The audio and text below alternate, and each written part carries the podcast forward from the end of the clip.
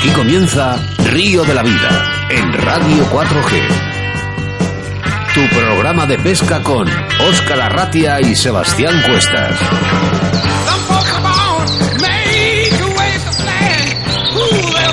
Saludos amigos, bienvenidos. Por fin, por fin llegó el día, llegó el momento más deseado por todos nuestros amigos carpistas. Y es que estamos emitiendo desde la Feria Car Madrid, en el pabellón de cristal de la Casa de Campo. Y es que estáis escuchando todo lo que está aconteciendo este evento a través de nuestra página web en www.riodelavida4g.com.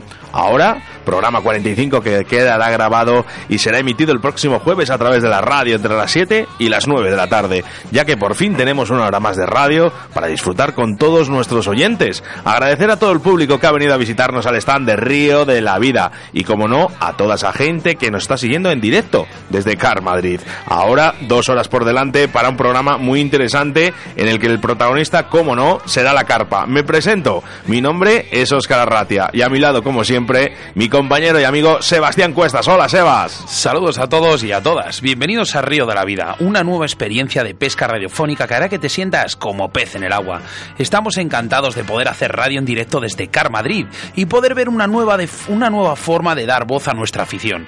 Acomodaros bien para disfrutar de 60 minutos y en este caso doble programa 120 de pesca, donde nuestros protagonistas sois vosotros, nuestros queridos oyentes. Ajustar el freno de vuestro carrete, preparar vuestras cañas y señuelos, porque entramos de lleno en directo desde Car Madrid, en el programa de pesca llamado Río de la Vida.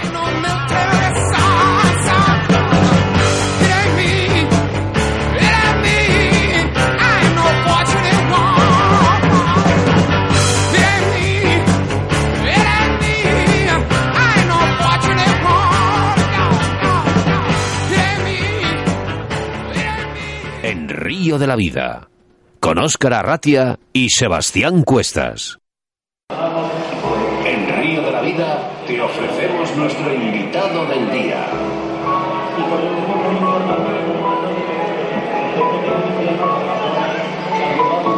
Hoy en directo desde Car Madrid y llegado desde Valencia, nuestro amigo David Morcillo para hablarnos de la pesca de car fishing. Hola David, buenas tardes.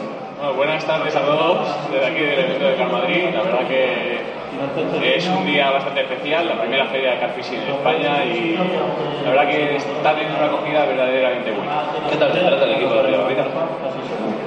¿Qué tal te trata el equipo de Río de la Vida? Bueno, de, hecho estoy alucinando por dos cosas. Primero en la feria que se está montando aquí y segundo en la, la profesionalidad que os veo yo que me quedo atónito de cómo habláis. La feria es algo, la feria, que... La feria que tenemos aquí detrás. Ya, ya. Esa es otra, es otra. Se oye ruido y todo, pero bueno, directo 100%. Bueno, eh, eh, apuntes claros que quedan aquí en la feria que hayas podido ver y visualizar eh, hasta el momento. Pocos porque sé que has estado trabajando mucho, pero bueno, dinos algo que te haya quedado marcado en el día de hoy, Carvalho. Lo que realmente queda marcado es que hoy, para el mundo de Carfishing de España, es un día grande. Es la primera feria a nivel español que se monta aquí es algo que lo recordaremos algún día como ¿te acuerdas aquel día que éramos tantos y tal? Pues este es uno de esos días. Sí, ¿te acuerdas del día ese que fuimos allá a Madrid? Estuvimos con el de Río la Vida que me lo pasé. Vamos, fenomenal. Exactamente. Eso es eso, los del jamón, los que sacamos el jamón. bueno, lo primero, sí que me gustaría eh, indagar un poco en tu vida, David, porque eres un pescador bastante reconocido a nivel de España y gente de fuera, te conoce mucha gente, aunque a ti no te guste decirlo. Es un poco valioso decirlo, pero bueno, eso me da cuenta. Pero bueno, eh, la primera vez que coge una caña David Morcillo, ¿cuándo es? Pues primero te voy a decir que en mi familia no hay ningún pescador. O sea, no hay nadie que me enseñara, no sé por qué, me vino la inspiración de que me encantaba la pesca es algo que, no sé, me vino de muy pequeño. Realmente, realmente no sé si recuerdo, quizás sea en mi primera comunión, que o una caña de pescar o tal, y a partir de ahí ya fue algo casi enfermizo, como al día de hoy. ¿Cuál, eh, ¿Cuál, sería la primera especie que David Morcillo pescó? Eh, lo recuerdo perfectamente, eh, aunque yo no vengo de familia de pescadores, mis padres y mis tíos siempre han pescado cangrejos con con cangrejeras, con redes, pollitas y tal. Y yo iba con mi cañita y sacaba madrillas. Realmente fue la primera especie que yo saqué fue una madrilla. Mira qué bien. La verdad que es bastante curioso, pero eh, digamos, con el paso del tiempo has ido evolucionando en, digamos, en tus en tus aficiones de, de. Has llegado al car fishing. Para ti el car fishing, ¿qué significa? Bueno, eh, voy a decirte algo que realmente decimos casi todos. Esto es una filosofía de vida. Una, pues mira, eh, ¿quién ha sido que nos ha contestado lo mismo? La filosofía, Oscar, me parece que fue. Eh, eh, eh, ¿Quién ha sido? Eh, Goyo, ¿puede ser? Sí, ha sido Goyo, Goyo, Goyo. Pues la verdad que el car fishing casi todos coincidís en lo mismo, que es compañerismo, que es familia, que son amigos, que es eh, el, el momento de la charla, ya no el pez, sino el momento de la charla, un poco todo. Claro, pi- piensa que es una pesca muy social en la que pasas muchísimas horas con tus compañeros, al- muchísimo tiempo en ausencia de picadas y tienes tiempo para hablar de todos los temas, sincerarte al máximo con tu gente. Eh, es una pesca súper social y es lo que realmente la esencia de carfishing te llega. No es solo la pesca. Y el mundo de los equipos, ¿qué, es- qué equipos utilizas? Porque, claro, para llegar a, a, digamos, a tu nivel, que me lo ha dicho mucha gente que te está bastante. Vamos a ver, no es que pesque bien, sino que si te ha gustado de toda la vida y llevas enfer- enfermo con esta pesca tanto tiempo, eh, vas evolucionando por lógica. ¿Y qué equipo utiliza David? Eh, genéricamente hablando, en cuanto, carretes. en cuanto a cañas, eh, yo suelo pescar con cañas de 12 pies en raciones bastante ligeras, raciones de 3 libras, 3 libras 25. No soy el típico que utiliza realmente garrotes, me gusta disfrutar el pez, trabajarlo y realmente disfrutar de la pesca. O sea, digamos que en líneas más blandas para poder disfrutar más el pez. Eh, y lógicamente la gente que va con cañas más duras es que muchas veces dice, cuanto antes le saque mejor, porque eh, antes me hago la foto. Ya, pero eh, muchas veces para realmente sacar peces lo que te hace falta es tener todo, todo totalmente el contacto con el pez. Para eso tienes que tener equipos más livianos en el que tú estés flexionando, trabajando el pez todo el rato. Hay mucha gente que se obsesiona, tres libras y media, potencia a tope para poder lanzar muy lejos. No solamente hay que mirar eso, siempre miramos también, es decir, tener el contacto siempre con el pez para poder casi siempre asegurar la picada. Una duda que a nivel personal, además te lo digo, que la cuanta caña cuanto más blanda la picada la notaremos mejor, la veremos mejor o no tiene nada que ver. En cuanto a la picada, realmente, desde mi opinión, yo creo que no debería nada de, te- de tener porque la caña está apoyada en un trípode, en una pica, en cualquier utensilio como para tenerla a tiempo y llegar a la picada. En cuanto a la clavada del pez, sí, realmente eh, varía bastante, depende de la acción de la caña. Supongo que tienes un montón de cañas con un montón de longitudes diferentes, de acciones. Eh, a, lo, a lo largo de los años te vas haciendo muchos equipos porque te vas encontrando diferentes escenarios y realmente eh, cuando llegas y te das cuenta con lo que quieres pescar es realmente la caña que- con la que deseo pescar. O sea, ¿Cuál, es- ¿Cuál sería la caña con la que deseas pescar o esa caña que la tienes tanto cariño? Y dices, yo con esta caña me iría a cualquier lago, a cualquier río, a cualquier embalse. Bueno, eh, perfectamente, son cañas que tienen bastante tiempo, son cañas que pueden tener cerca de 10 años, son cañas de 12 pies, con unos carretes 5500, con sin runner, o sea, una un freno de una carrete de bobina ancha, y son las cañas que para mí es curioso que pescaría toda la vida con Es curioso porque eh, tenemos un abuelo aquí en el Río de la Vida que opina igual, ¿no? que las cañas antiguas son las que más le gustan. Eh, la verdad que sí, le gusta bastante y le tienes enfrente. El tema de, por ejemplo, de los montajes. eh, cada uno tiene un montaje fetiche, pero realmente, eh, ¿qué- ¿qué puede hacer David Morcillo en una jornada de pesca? Si tuvieras que montar uno, ¿cuál sería y por qué? Vamos a ver, yo si tuviera una, una vida preconcebida de ir a pescar, partiría con un montaje sencillo, o bien pescaría con el high rig, que es el montaje que 4x4 que lo utilizaríamos en, todos, en todas las aguas. Yo realmente no utilizaría ese, pero utilizaría una, una hibridación bastante sencilla, que es un, total rig o multi-rig. Es una- un montaje que se basa en una lazada y puedes intercalar el anzuelo a la medida que ves, a la, a la medida que vas teniendo experiencia en el puesto de pesca. Eh, empiezo normalmente pescando con anzuelos de 4 y con, viendo, dependiendo de la respuesta del pez, puedo ir bajando, cambiando el, el tipo de anzuelo. Hay, hay muchísimos eh, montajes en el car fishing y además que cada vez evolucionan cada día más. Y es curioso que siempre decís, bueno, yo creo que los básicos al final son los que mejor funcionan. Por supuesto.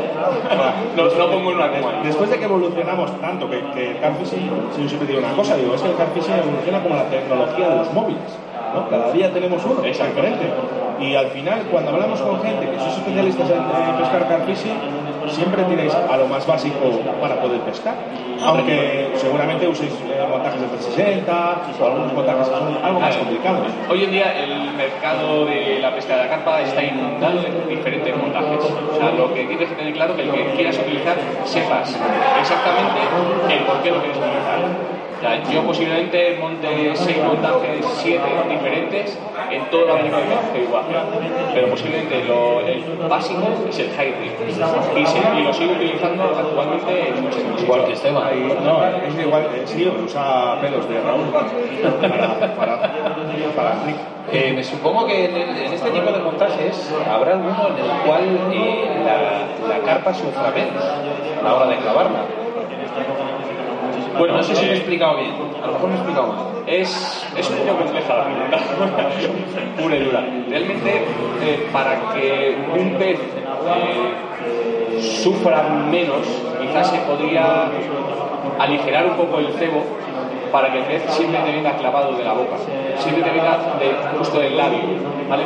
Puesto que la parte exterior es la más fuerte que tiene el pez. Conforme vaya aspirando y sea más profundo, la parte más carnosa, más gelatinosa y puedes hacerle más daño. Montaje especial para que clave el pez mejor y va a hacerle menos daño.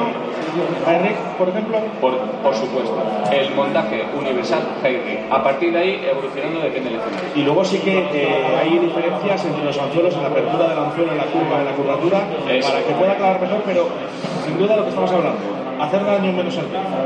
En cuanto a hacerle daño menos al pez, sí que existen una gama de anzuelos que son mucho más abiertos de tija, quiere decirse que desde la punta hacia el, el eje del, del anzuelo tienen más medida, con lo cual cogen más carne y quizá ese anzuelo sí que te permita no desgarrar tanto. Si tenemos que quedarnos con un anzuelo, ¿cuál te gusta más? Y puedes decir marca si quieres, no pasa nada. Eh, realmente no hace falta decir una marca porque el, el anzuelo con- continental, ya lo dice, es continental para todas las aguas. Realmente es el anzuelo que más me gusta. Una duda que podemos tener nosotros o también nuestra audiencia. ¿Cuánto tiempo tiene que pasar para clavar la misma carpa desde que la has pescado la, la última vez? Bueno, bueno, pregunta más interesante. Pero, Más, más que interesante, a ver, mira, eh, la verdad que en el tema de, de otras de otro tipo de especies eh, no suele pasar mucho tiempo, pero en la carpa son muy listas. Eh, mira, en una sesión de cuatro días hemos llegado a clavar el mismo pez tres veces. En una sesión, De cuatro días clavar el mismo pez tres veces. No, no solamente ese pez, sino sacar igual siete, ocho peces al día durante tres, cuatro días y te das cuenta que has sacado en cuatro días, realmente lo has podido sacar por la mañana y por la tarde, el mismo pez. O sea, realmente el pez, si están de comer, y esto, eh, una duda a nivel personal, que si además que me encanta preguntárselo a todos. ¿Comen todos los días las carpas? Absolutamente no. Absolutamente no. Absolutamente no. Yo creo, sinceramente, y te doy mi opinión como. Sí, sí, bueno, opinión sí, sincera, vamos, no- nadie estamos debajo de la la cámara viendo a los peces todos No, los días. no, yo, hay situaciones que para la pesca son realmente catastróficas. Por ejemplo, el típico día de invierno que por la noche se ha hecho un frío del carajo y estás y te salen 15, 16, incluso 18 grados y estás hasta agosto en invierno. Dices, qué bien estoy.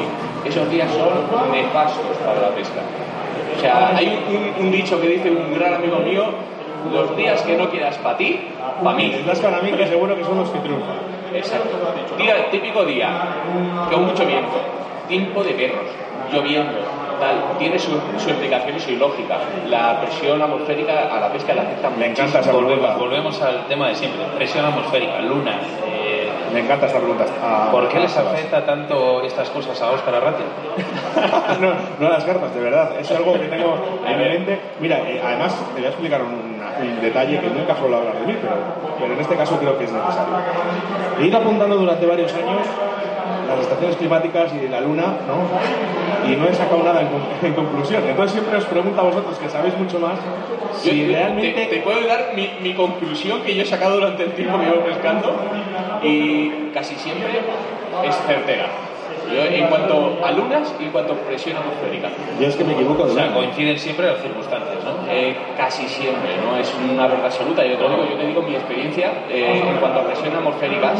Hay que pensar que una, una carpa, cualquier pez tiene una vejiga natatoria, una, una burbuja de aire, el cual, si la presión atmosférica es muy alta, la vejiga está mucho más oprimida, con lo cual el pez instintivamente no tiene tanto apetito, porque se siente como empachado. Esa es la conclusión que yo saco. Eh, es una conclusión que ahora mismo me, me ha roto todos los esquemas que tenía yo en mi cabeza. Totalmente, ¿eh? Vale, e- esa es la conclusión que yo saco. Sea Bueno, verdad o no, pero yo creo que parte de lógica tienes un, tienes un calendario, ¿no? Que le haces X, No, Oscar, de los, de los bolos que te haces a lo largo de la temporada. Eso es, yo voy a dejar el calendario y voy a empezar a pensar lo que acaba de decir David Morcillo que me ha encantado. El tema de, los, de la presencia de los fluorocarbonos.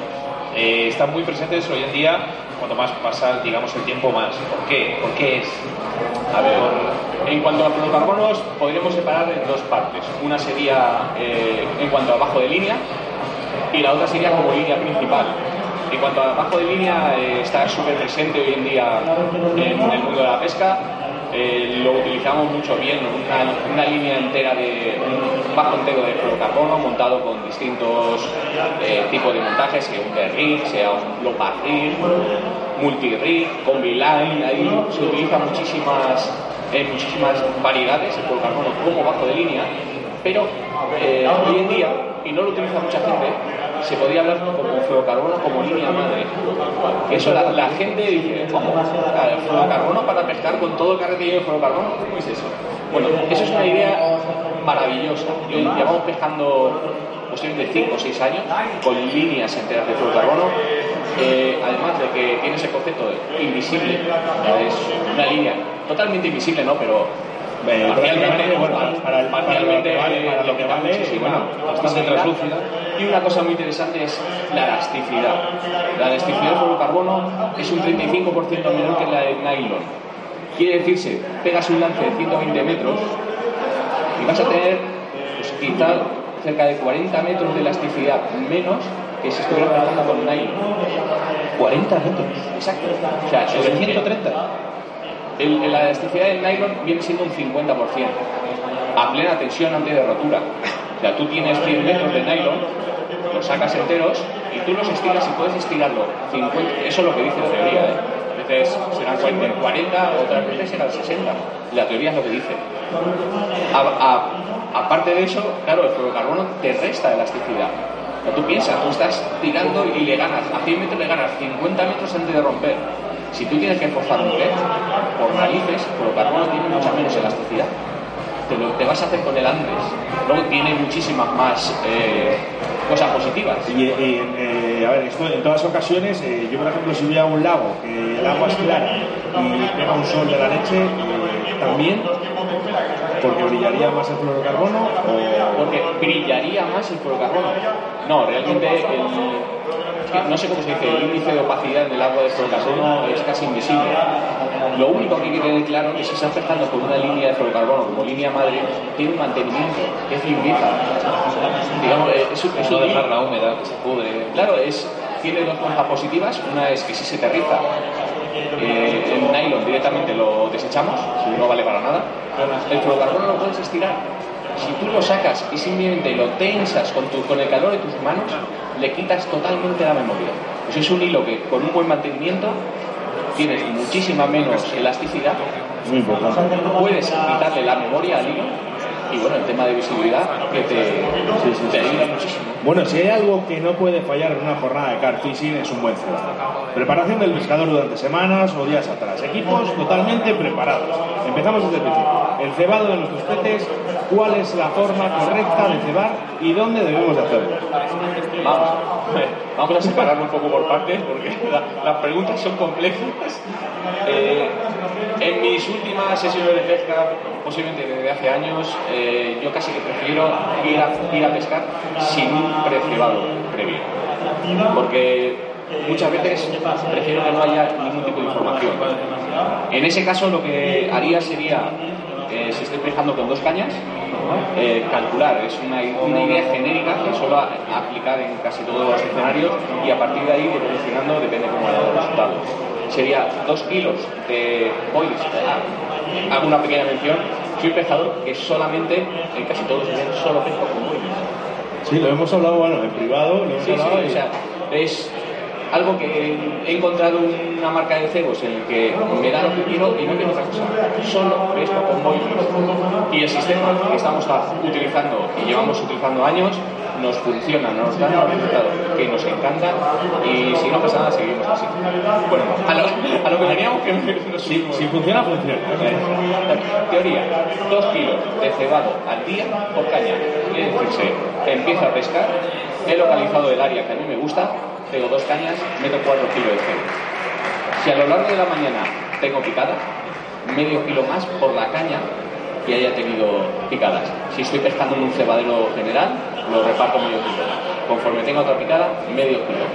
Pero si veo que tengo muchas picadas durante el día, tendría que hacer dos cebados. Es decirse, el inicial que he hecho de dos kilos por caña, más la reposición de medio kilo por cada picada, pero si es muy frecuente, tengo de hacer otro cebado grande, que sería lo mismo, dos kilos más por caña. Pero eso siempre va en función de la respuesta de los peces. Pues en, el- en el tema de un cebadero siempre tienes que evolucionar, tienes que estar continuamente pensando qué es lo que ha comido el pez. Eh, yo, voy a, yo voy a guardar luego esto en el podcast, lo voy a contar, que esta parte, este minuto y medio que has hablado, y me lo voy a llevar a la, me lo voy a llevar a la orilla del río. Sí, porque se me, seguro que se me olvida. Me lo pongo para dormir. Seguramente. Eh, a la hora de los cebos, llevas una marca contigo, que es Vital Bites, uno de nuestros patrocinadores de Río de la Vida. Dentro de esta gama de productos, ¿cuáles serían los mejores para ti? ¿Cuál te han dado más capturas? Vamos a ver, eh, los mejores. No tengo criterio como para decir, los he probado todo y decir, este es el mejor y los otros no valen nada. Ni mucho menos. De hecho, tengo un problema serio con mi sponsor de cebo y es que eh, me he enfocado demasiado con uno, que es el que yo adoro, pero por narices y por, por respeto a mi marca voy a tener que ir probando los demás porque tengo que conocer todos los productos. Sin lugar a duda, mi cebo fetiche es eh, Nutty Crunch Black, White. Bueno, pues eh, ha quedado bastante claro para todo el mundo con lo que pesca David Morcillo en Vital Bites. Eh, a la hora, por ejemplo, cuando ¿crees que es imprescindible una buena presentación para engañar a, a estas gigantes? En cuanto a para realmente poder acceder a un pez grande, uf, es compleja, ¿eh? Me estáis, me estáis, estáis a cuchillo, ¿eh? las Claro, es que tenemos que sacaros al máximo. Vamos a ver. Eh, hay dos posibles formas. Una sería Podescaste, que es la que más me gusta a mí, es con el mismo sistema que te, te estoy diciendo, es el mismo sistema de cebado. A la medida que tú vas sacando peces, por narices alguna grande saldrá. Alguna grande saldrá. Pero si ves que te estás sacando peces, pero no tiene, no causa la diferencia, es decir, bueno, cuando peces son grandecitos, pero voy a intentarlo. Quizás la forma de acceder a ellas sea separando tu montaje de donde estás cebando. Pero puedes llegar a estar cebando y pescar a 7 metros de donde estás cebando. Porque las grandes son muy listas. Bueno, ahora eh, quiero, hay gente aquí ya eh, escuchando tu entrevista, ahora quiero hacer referencia, quiero que os quedéis un momento porque vamos a hablar de una cosa muy importante y creo que David nos lo va a explicar perfectamente. La importancia de un sonar para la pesca de carfishing. Eh, le, le vais a sacar jugo, ¿eh? Te voy a pinchar, Le vais a sacar todo jugo. lo que vamos a ver. Vamos a ver. Antes me decías, eh, ¿qué, son, qué, qué ves tú? ¿Tú ves los peces en la sonda? Sí, sí, bueno, estaba totalmente equivocado antes de hablar contigo. Yo no, yo no tengo una sonda para ver peces. No quiero ver peces en una sonda. Si los veo mejor. Pero no es algo que yo mire y digo, no, es que tengo la sonda para ver las carpas y donde pesco. No, ni muchísimo menos. No, no la quiero para ver peces. Quiero para conocer dónde, el fondo donde estoy pescando. Para saber los cambios de, de profundidades, para saber si, es, si hay un alto fondo, para conocer el fondo. Pero en cuanto a peces, no quiero ver peces en la. Eh, Bueno, vamos, vamos a centrarnos un poco. eh, ¿Cómo sería la manera correcta para poder buscar eh, con sonar? Hablamos, por ejemplo, de un embalse. ¿Cómo podríamos eh, buscarlos en un embalse? Bueno, ¿Cuál eh, sería la manera correcta? La, la manera correcta, por supuesto, con una barca.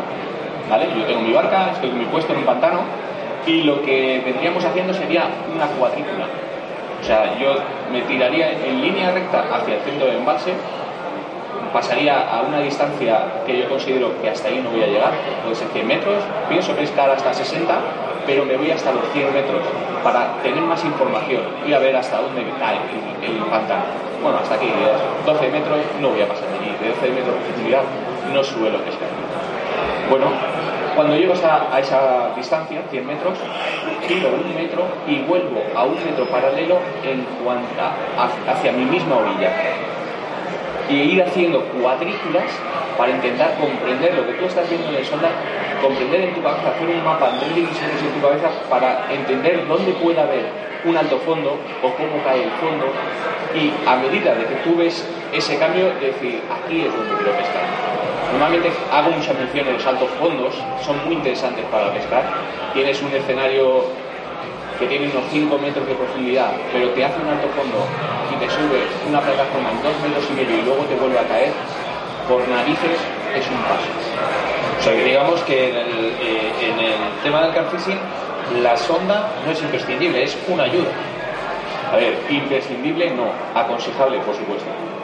¿Y crees que se está usando, la gente que tiene sonar, crees que la está usando mal, entre comillas, o no la sabe usar correctamente? Hay muchísima gente que se compran pepinos de sonda, pepinos, hablando en plata, y realmente para la pesca de catfishing no es necesaria. Yo sé que tienes un sonar que es un poco, no antiguo, pero que vamos, que llevas varios años con él. Yo tengo un sonar que tendrá 5 o 6 años, el mundo de la electrónica está desfasado absolutamente, pero no quiero otro. Eso es como hablábamos antes con los teléfonos móviles, ¿no? Cada vez que llegamos y a los dos meses hay un teléfono móvil nuevo. Con los sonar pasa prácticamente igual. Exactamente lo mismo, exactamente lo mismo. A ver, un sonar, eh, un pescador de carpa lo que, lo que quiere saber es justamente debajo de la barca, el ar, y va barriendo en el cual te hace la cuadrícula que hemos hablado para intentar crearte un mapa en tu cabeza para saber cómo es el fondo. Los sonar actuales que hay son una maravilla, pero quizás sean para otras modalidades de pesca que acompañan un down imaging, o sea, una, una eh, que está justo debajo de la barca, con los laterales. Los laterales realmente son para ver peces. una pesca más enfocada a depredadores más que el catfishing desde mi modesta opinión. modesta y sensata y inteligente, además. Te, lo he dicho muchas veces, soy una persona que no miento porque no soy muy inteligente y para mantener una mentira tienes que ser muy inteligente. Bueno, eh, y ahora que te tengo aquí delante, me gustaría saber, que seguro que me vas a contestar bien, ¿qué tipo de variedades de carpas hay en España? A ver, tipo de variedades. Realmente carpa se podía se podían remarcar en dos, comunes y royales.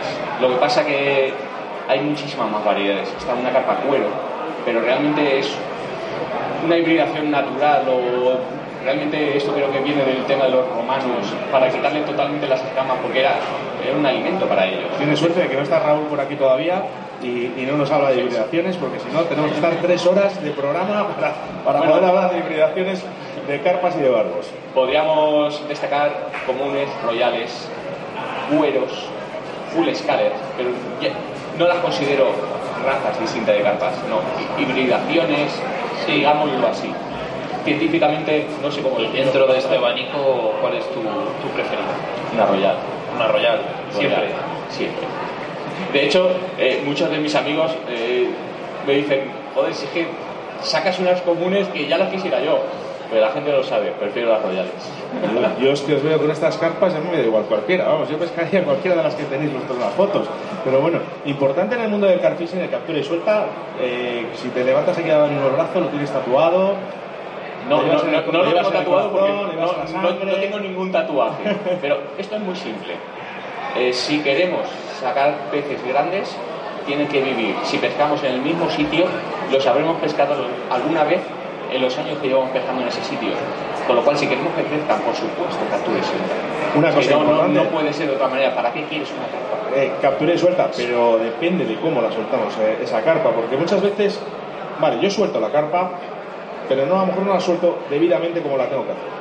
Bueno, bueno, eh, lo correcto, lo correcto es ver que si tú le has hecho una herida sangrante, hay a veces que realmente no le has hecho casi ni daño, porque le quitas el anzuelo del, del mismo labio y no tiene nada, o sea, nada.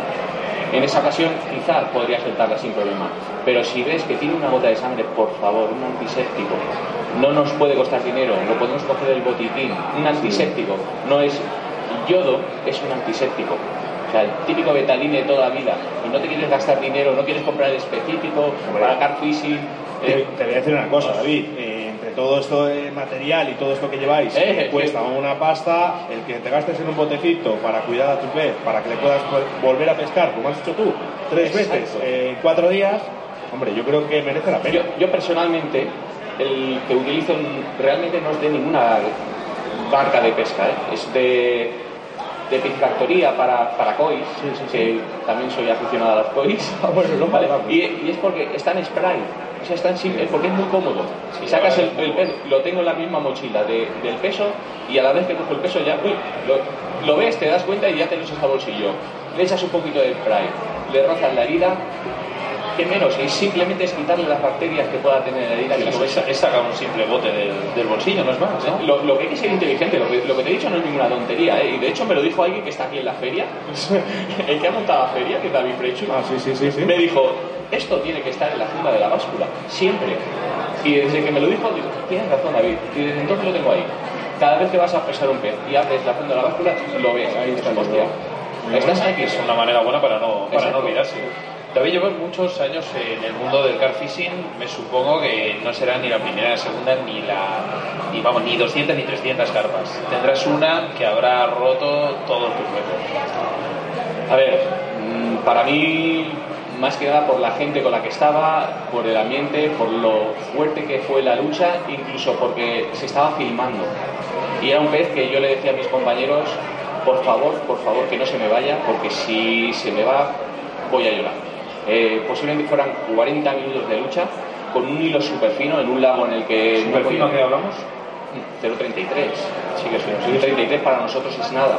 Para- estábamos pescando en, una, en un alto fondo, una, una carretera sumergida, y estábamos pescando a muchísima distancia y para poder llegar ahí necesitamos hilos muy finos. Eh, cuando pescas con esos hilos tan finos y eh, tienes un pez en el cual no, puedes, no te lo puedes traer, porque si haces la fuerza como para traerlo romperías, dices, ostras, yo aquí traigo un bicho. Vamos, que vas con el miedo continuo de. de- de- Y, y- y luego tienes un, un cámara a un palmo diciendo, ¿qué tal? ¿Cómo lo ves?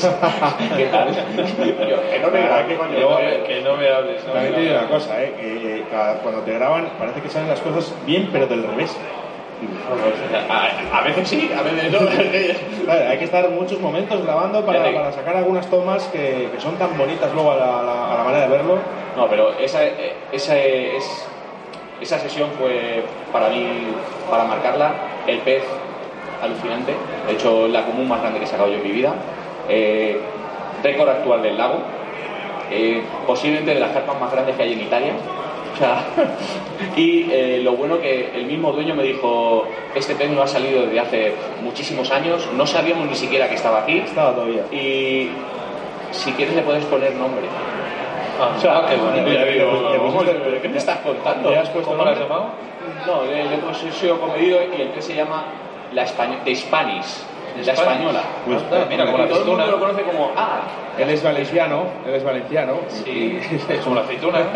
Bueno, yo mira, te voy a hacer una pregunta que es lo de, digamos, que un momento que haya quedado grabado en tu memoria como pescador, pero puede ser este perfectamente. tengo momentos que se renuevan anualmente porque hay un sitio en el que pesco con los amigos que llevo pescando durante 20 años y cada año es una sensación perfecta. O sea, cada año. Bueno, eh, nos has pillado de buenas en Car Madrid, ¿vale? Siempre estamos así, por cierto. Pero bueno, eh, Sebastián, Sebastián Cuestas y yo te vamos a hacer un ofrecimiento que es un cheque en blanco. Mira, eh, Esteban ya le tiene. Mira, yo saca el Ya, ya lo ha gastado. Entonces, te vamos a dar un cheque en blanco y me tienes que decir un sitio, un lugar y una persona con la que te irías a pescar.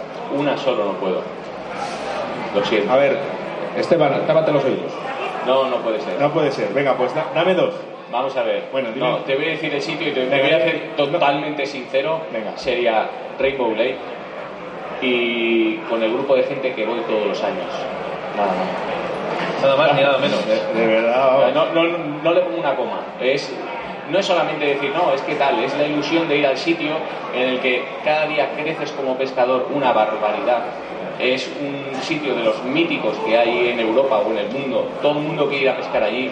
Yo tengo la suerte de poder ir una vez al año, pero pesco ahí desde hace 14 años y para mí solamente ir allí con mis amigos es maravilloso. Perfecto. Es el mi cheque en blanco. Bueno, pues, pues entonces nos va a salir barato porque iba a ir igual, así que... Tenemos aquí una persona que se ha sentado a nuestra derecha, Oscar, componente de- del equipo aquí de, Sí. de David. Eh, Esteban, Uno de los que van a entrar en nómina el próximo año. ¿tienes aquí alguna pregunta para, para tu amigo? Es que me da un poco de vergüenza preguntarle por qué es tan buena gente aquí ante todo el mundo. Soy más alto que tú, ¿eh? Ya, ya. Ten cuidado.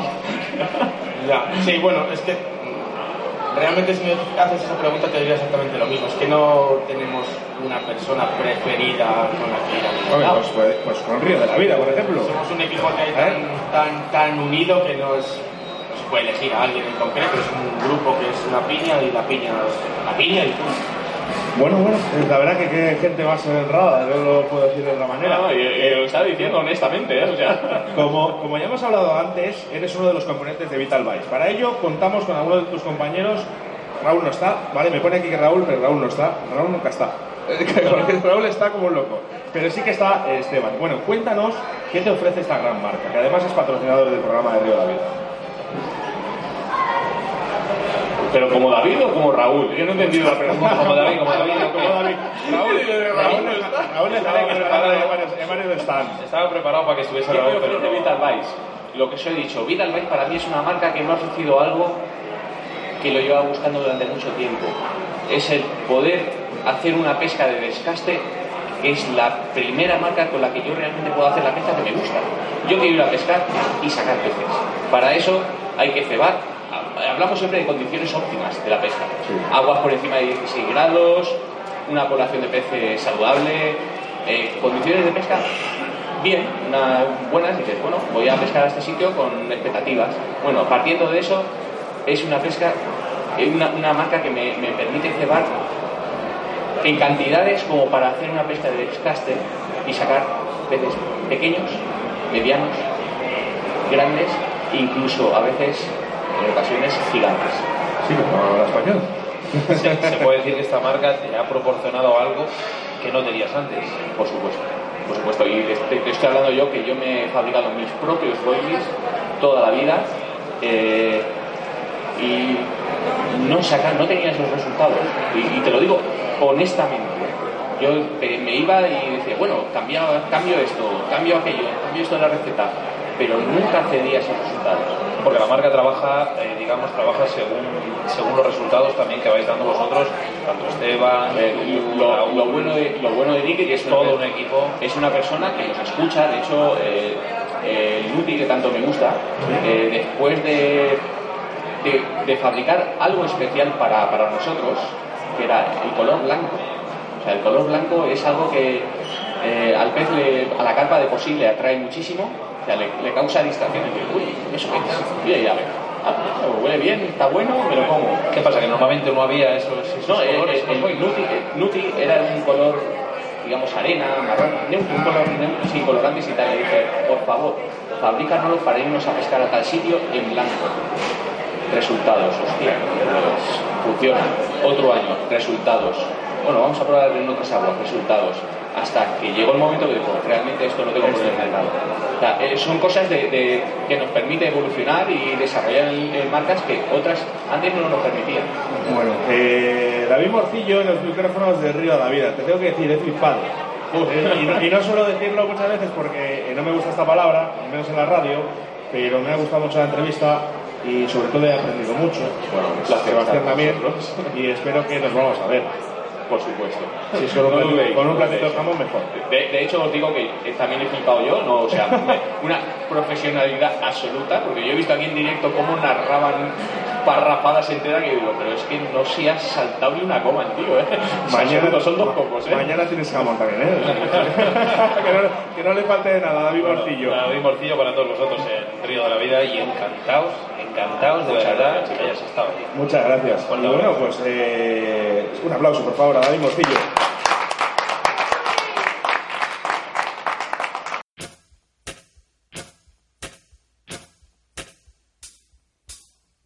Hola, soy Rafael Treceño, pescador de mosca, y el próximo jueves estaré con mi compañero Aarón Villameriel para hablar de la pesca en lago en Río de la Vida. No os lo perdáis el jueves 19 de diciembre. Un saludo para todos los oyentes. Río de la Vida, emitiendo desde Carp, Madrid. Escúchanos en directo a través de nuestra web www.riodelavida4g.com. Vital Bytes es una empresa de cebo afincada en España. Sus creadores y gerentes, Nicky Hedin y Marlene Jessen, apostaron por nuestro país dado el potencial piscícola y en concreto el número creciente de carpistas que atesora España. Una empresa innovadora en cuanto a recetas, uniendo lo clásico con lo innovador, pero sobre todo manteniendo un alto estándar de calidad en el producto final que llega al pescador y siendo este producto final de una alta digestibilidad y atracción para el pez. Vital Bites presenta una completa gama de boilies, engodos, dips y food dips, concebidos y creados con las harinas e ingredientes de mayor calidad del mercado. Polígono Industrial La Alberca, Avenida Villajoyosa 151, local 6. La Nucia, Alicante, o llamándoles al 656 95 92 77.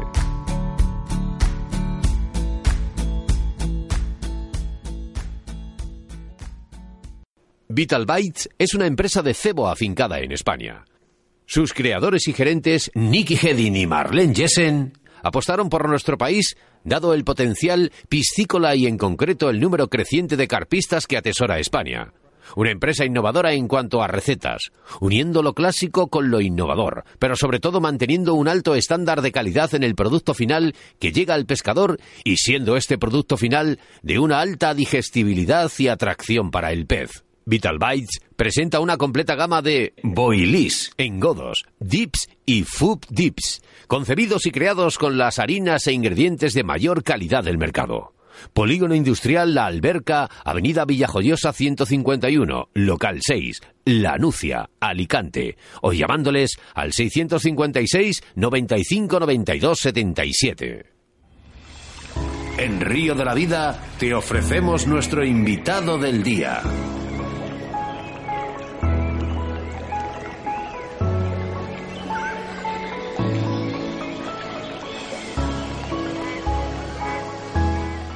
www.riodelavida4g.com donde estamos eh, entrevistando a los mejores. Y si hay que entrevistar a los mejores, aquí tenemos a uno de ellos. Rubén Mozos, buenas tardes. Buenas tardes, Óscar.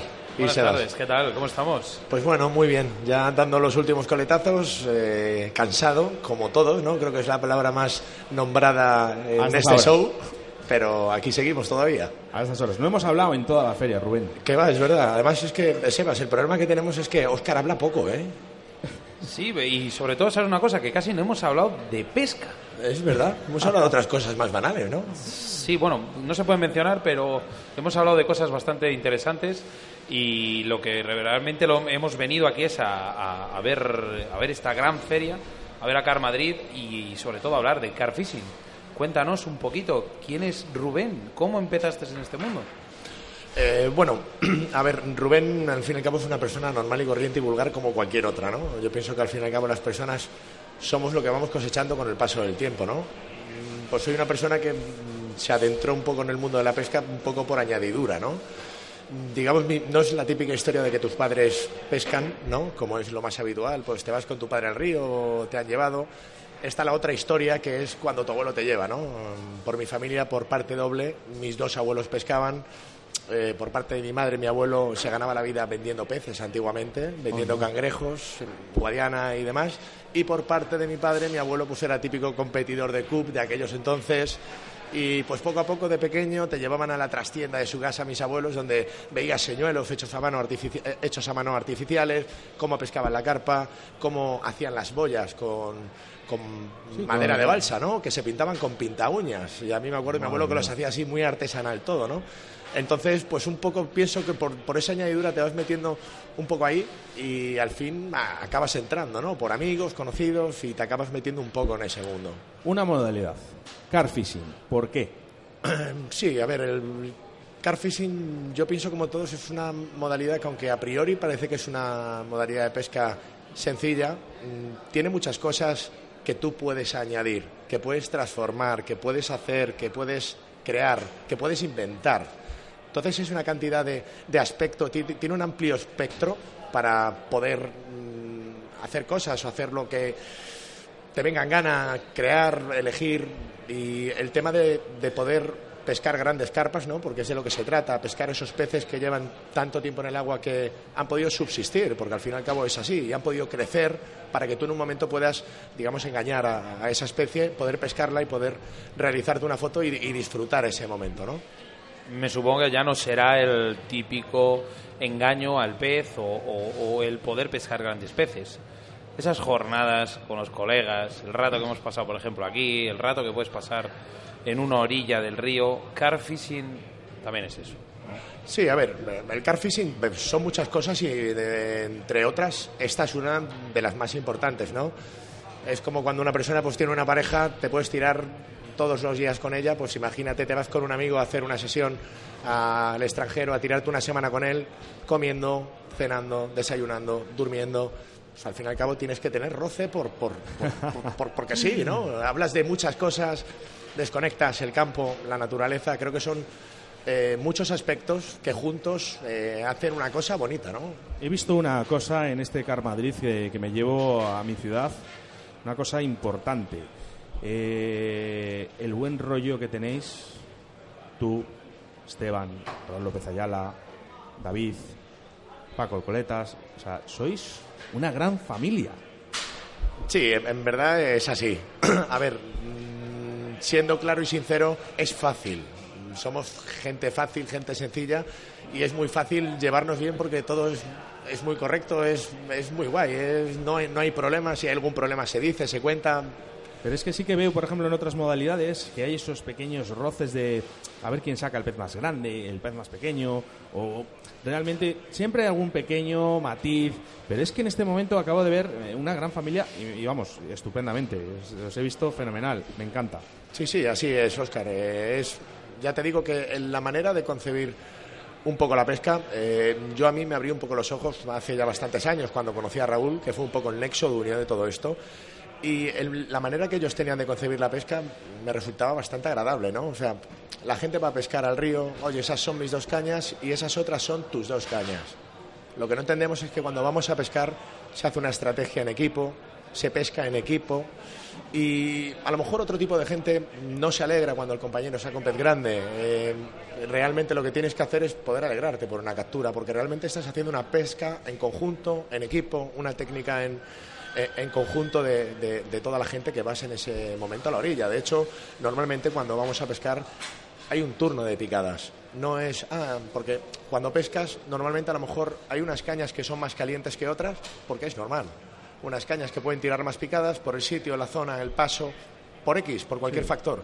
Entonces lo que se hace es turnar las picadas. Yo he sacado un pez de 12 kilos, me ha tocado a mí porque eran mis cañas, pero ahora la siguiente caña que pique de las seis que hay en el agua es tu turno.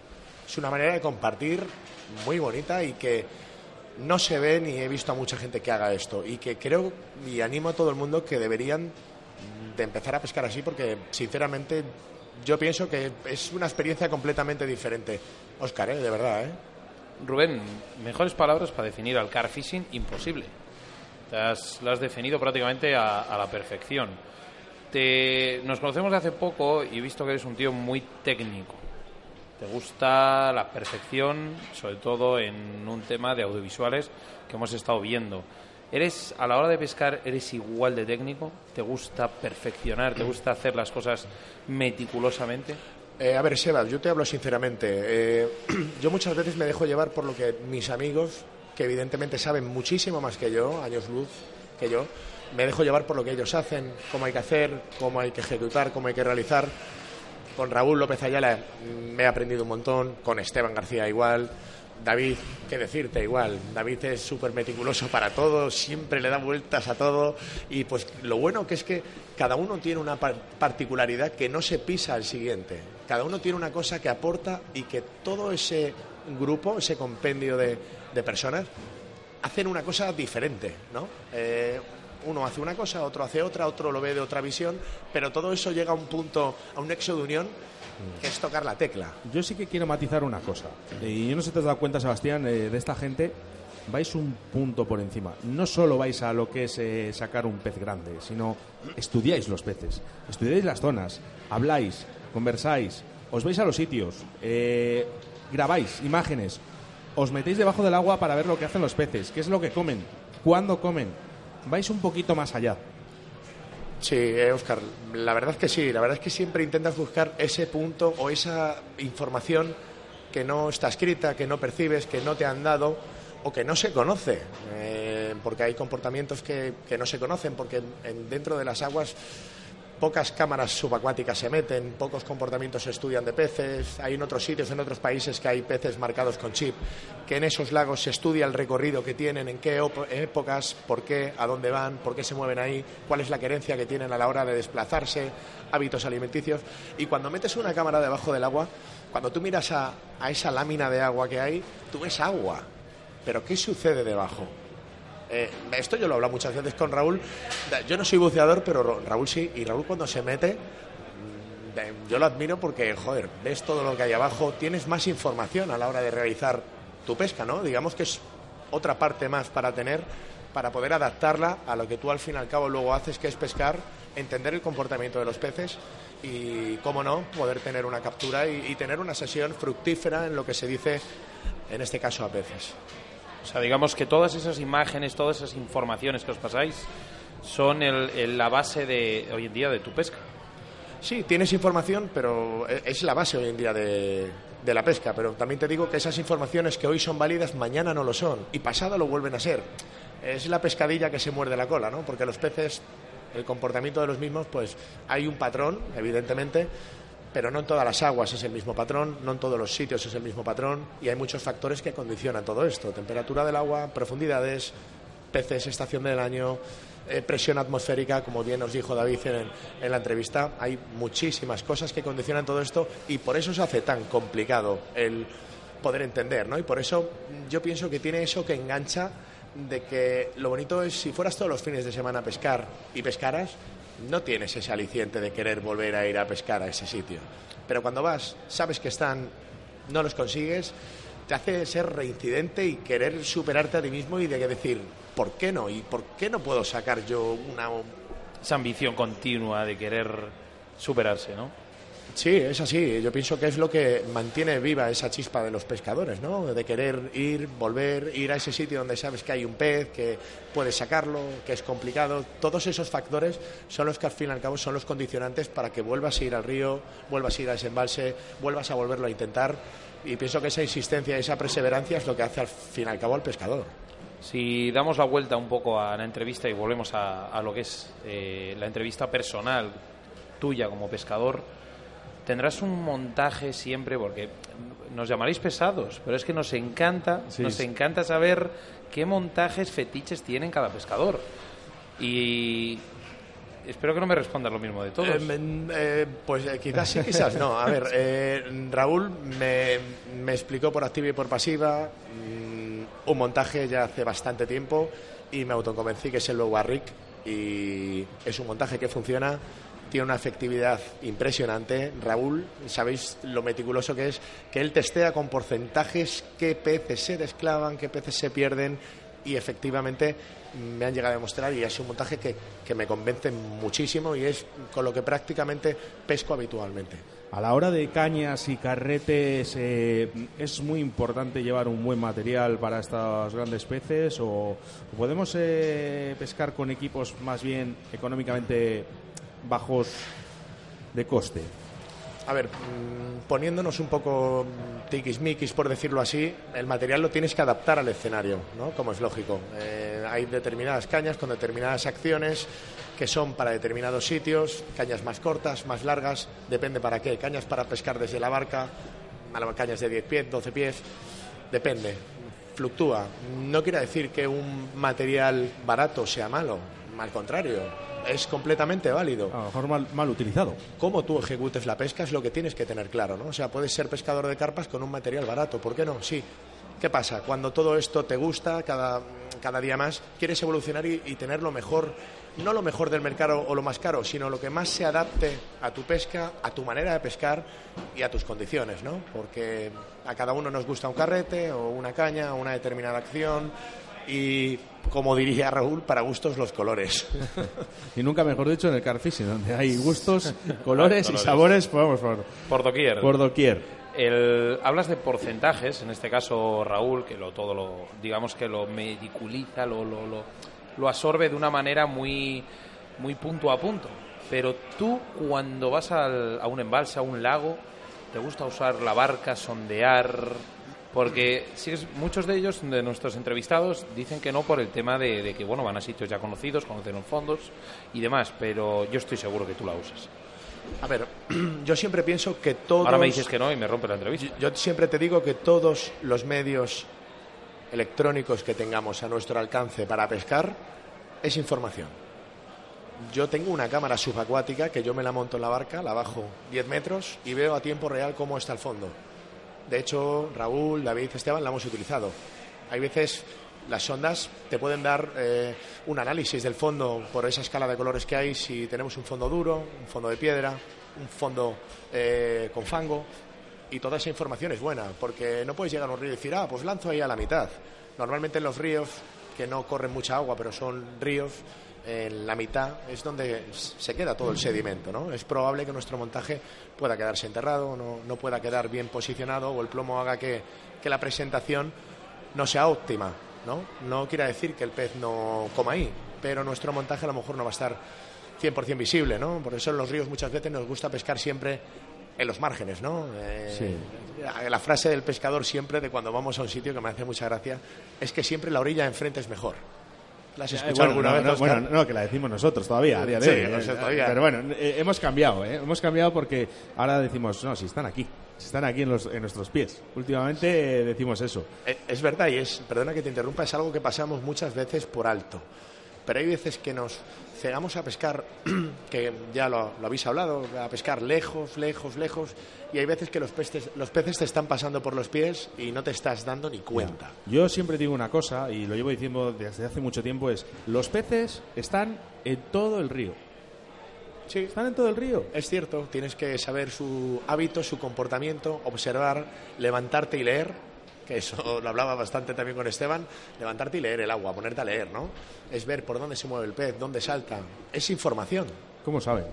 ¿Cómo sabe? ¿Cómo sabe? ¿Cómo habla? Pero Me, ha- me han enseñado, ¿eh? hablas de lecturas de agua, lecturas de clima también, ¿no?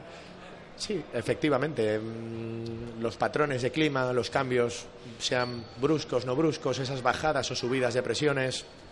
¿Tú crees en una cosa que nos han comentado? Que la verdad que, bueno, le estábamos escuchando a Oscar y yo y tiene una lógica muy aplastante. No a lo mejor no es verdad, pero nos comentaban que el tema de las altas presiones afectaban a la vejiga natatoria de los peces. Por eso, días de altas presiones, días de poca actividad. Les cuesta moverse, se sienten mal. ¿Eso puede ser verdad o no? Eh, a ver, tiene su lógica completamente aplastante. De hecho, ayer este tema lo hablamos con David y yo a David le dije, me acuerdo que leí, no sé dónde lo leí, y es que realmente las presiones pueden favorecer o en este caso fastidiar, ¿no? Una pesca. Y ayer hablamos con David porque leí y le dije, oye David, digo, mira, mm, vi eh, este, este tema de que realmente las presiones suben y bajan, pero realmente lo que condiciona es en el cambio de la temperatura del agua. O sea, se quiere decirse, hay una bajada de presión, evidentemente esa bajada de presión conlleva un cambio en esa temperatura del agua. Pero realmente tiene su lógica porque no puede llegar tampoco a cambiar mucho la temperatura en un día, en un par de días. Pero sí algo pienso que también puede afectar. Pienso, ojo, no tengo ninguna no, teoría no. constatada ni... Y es que no hay, hay- yo creo que a día de hoy todavía ni los grandes especialistas, los números uno, no te dicen hoy vas a pescar una carpa de 20 kilos. Nadie lo puede decir. Es como el tema de las Puedes lunas. tener condiciones que pueden, puede ser que, la, que, que pueda salir, pero nadie te dice hoy sí. Es muy difícil. Una cosa, compaginas dos aficiones, la pesca y la grabación, los vídeos. Sí, correcto. Cuéntanos qué son tus producciones, cómo se llama tu productora y qué es lo que estás haciendo. Bueno, pues mm, lo que realmente hacemos, bueno, todo empezó hace, creo que fue en el año 2013, eh, por un compañero de pesca de Ciudad Real, que abrió una tienda y tal. Y por aquellos entonces eh, Raúl estaban con una, con una marca y vimos la oportunidad, ya que este, esta persona de Ciudad Real distribuía esa marca y tal, de hacer alguna cosa pues en beneficio de la tienda, ¿no? Grabar alguna cosa. Yo estudié, yo actualmente soy vendedor de coches, pero bueno, estudié imagen y sonido en su día y fue una tarea pendiente que me dejé ahí apartada, ¿no? Dejé la televisión y me puse a vender coches, gané dinero y hasta, hasta el día que decidí hacer esta pequeña cosa. Hicimos esto con Raúl, eh, grabamos un documental en el envase de Peñarroya y un, un poco fue ahí, fue el Nexo Unión. Esto fue en el año 2013, creo recordar. Y pues ahí mm, surgió la posibilidad de poder hacer algunas cosas para determinados canales, para, para determinados canales de televisión, como el canal Caza y Pesca, en el que hacemos documentales. Y surgió la posibilidad de hacer algunas cosas. Y bueno, yo soy una de las personas que digo, joder, tío, ahora meterme aquí con esto, me voy a acordar de cómo hacer esto, te estás metiendo en algo que se te queda grande. Pero yo creo que las personas que nos gusta avanzar dices, Buah, vamos a intentarlo y te echas la manta a la cabeza, nunca mejor dicho, y lo sacas al final. Y a ver, no es por criticarme a favor mío, pero hay cosas que han salido muy chulas, hay documentales que han sido una pasada, que, que han sido para mí obras de arte, porque yo no me esperaba conseguir resultados así, ¿no? Y la verdad es que es algo muy satisfactorio poder realizar y transmitir a la gente ¿no? lo, que, lo que tú vives eh, a pie de orilla. ¿no? ¿Dónde, ¿Dónde la gente puede visual- visualizar tus, tus vídeos? Sí, nosotros tenemos la página eh, Between Lines Production. Bueno, comentaros que no estoy yo solo en Between Lines. Tengo a mi socio Raúl, ¿vale? Eh, Raúl Rodrigo. Eh, somos las dos personas que llevamos a cabo esta productora y los que trabajamos en estos documentales. Oscar, hay que animar a Rubén, bueno, de tomar desde aquí de Río la Vida y palabras seguramente de Oscar. Eh, hemos vivido un par de días muy a gusto, tanto contigo como en el stand de Vital Vice. Nos has ayudado muchísimo, que sepáis que bastantes imágenes, junto con nuestro cámara profesional. Antonio Cenamor, nos has ayudado bastante y por lo menos yo he captado muchas cosas que no tenía, hablando mala, no, bueno, no voy a decir ninguna palabrota, eh, que no tenía ni idea. O sea, he visto la cámara cómo metes dos, dos tomas de audio, una no se te abre, en un momento todo lo solucionas, eh, se te ve un tío muy profesional. Bueno, yo te lo agradezco, Sebas, pero todo esto es ensayo y error, ensayo y error, y hasta que das con las cosas, pues bueno, es cuestión de, de querer avanzar y de querer, de querer solucionar los problemas. Yo, yo siempre lo digo que mi, padre, mi padre lo dice, tienes que ser un tío con capacidad de, de solucionar problemas. Si tienes ese don, puedes ir donde quieras. ¿En la productora solo podemos ver eh, cosas de pesca o también os habéis eh, eh, animado a hacer otro tipo de proyectos? Sí, bueno, a ver, eh, normalmente hacemos pesca. El, el tema, Óscar, es que tenemos bastante poco tiempo. Entonces, nos hemos enfocado a la pesca porque nos gusta bastante la pesca. Disfrutamos cuando vamos a grabar, porque ves pesca, Sí. estás en entornos que te gustan y aunque tú no estés pescando, sientes ese mono y ese, ese ogro que te sale dentro. A, a este que tienes detrás de la cámara ahora mismo Le tiene pa- que pasar le lo pasa mismo, lo mismo. ¿eh? Dice, no, no, que no pasa nada, que yo no hace falta que pesque, que tú pesca, que yo te voy grabando. Dice Y que yo es disfruto la única igual. afición, la única afición que puede llegar a incluso a, a batir la pesca. El Sí. tema de los audiovisuales.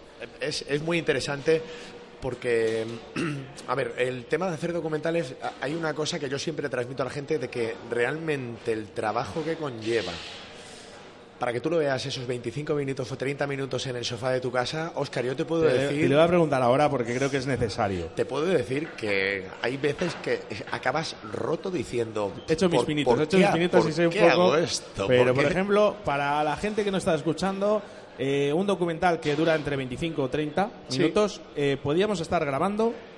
Pues bueno, te puedo decir de...